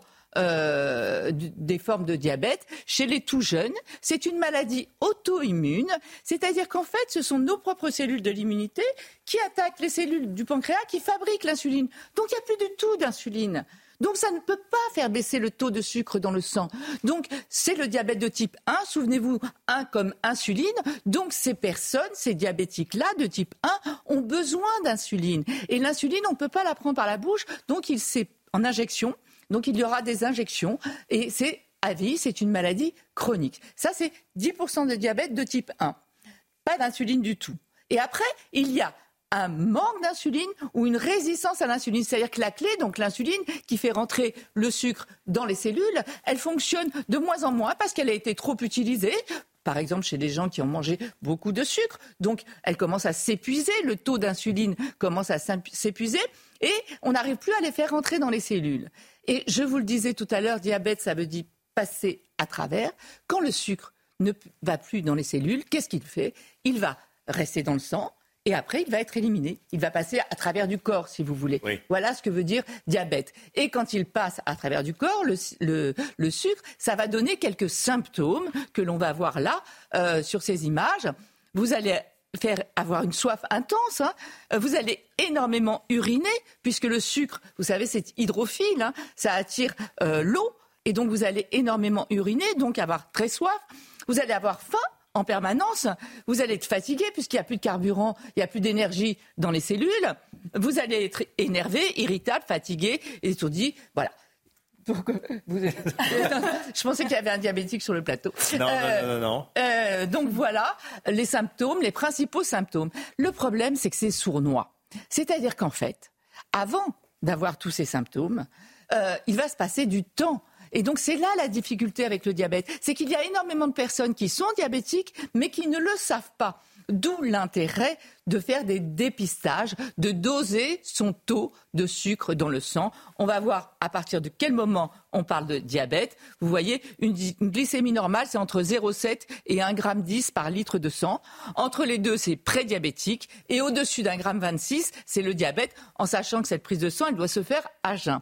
Donc vraiment, s'il y a des antécédents dans la famille, si vous avez des problèmes de poids, si vous ne faites aucune activité physique, si vous mangez très sucré, euh, c'est il faut absolument se faire dépister au moins une fois tous les ans. Si rien, une prise de sang, hop, on pique, euh, voilà, ça va vite, vous prenez un rendez-vous. On passe chez le médecin avant, c'est lui qui le. Oui, c'est lui qui va prescrire. Après, si vous voulez pas faire de prise de sang, il y a des petites bandelettes, bon, c'est moins précis évidemment, mais qui peuvent vous dire déjà. En tout cas, le principal, c'est de mm. se faire. C'est d'abord la prévention, bien sûr, éviter de prendre du poids, etc. Mais c'est surtout de se faire dépister, parce que je vais vous rappeler les complications du diabète qui sont énormes. C'est-à-dire qu'en fait, le sucre quand il n'est plus dans les cellules, quand il reste dans le sang, qu'est-ce qu'il va faire? Il va petit à petit aller boucher les vaisseaux. Alors quand vous bouchez des petits vaisseaux, ça va être des problèmes euh, sur la rétine, ils sont tout petits les vaisseaux de la rétine. Ça va boucher les vaisseaux, les vaisseaux de la rétine. Donc une première cause de cécité, c'est incroyable. Le, diabète, ça entraîne des cécités, mais avant, ça peut entraîner des, cataractes, des décollements de rétine, tout un tas de choses, des rétinopathies. Après, dans le cerveau, les petits vaisseaux du cerveau, quand ils sont bouchés, accident vasculaire cérébral. Quand c'est le cœur, c'est un infarctus du myocarde. Quand c'est les reins, ce sont les artères des reins qui sont bouchées. Les, les, j'ai mis artérite, les, les membres inférieurs. C'est la première cause d'amputation, le diabète. Donc, c'est pas une petite maladie, hop, hop, hop, on s'en moque. Il y a des complications importantes, d'où l'intérêt. Le maître mot, c'est prévention et dépistage.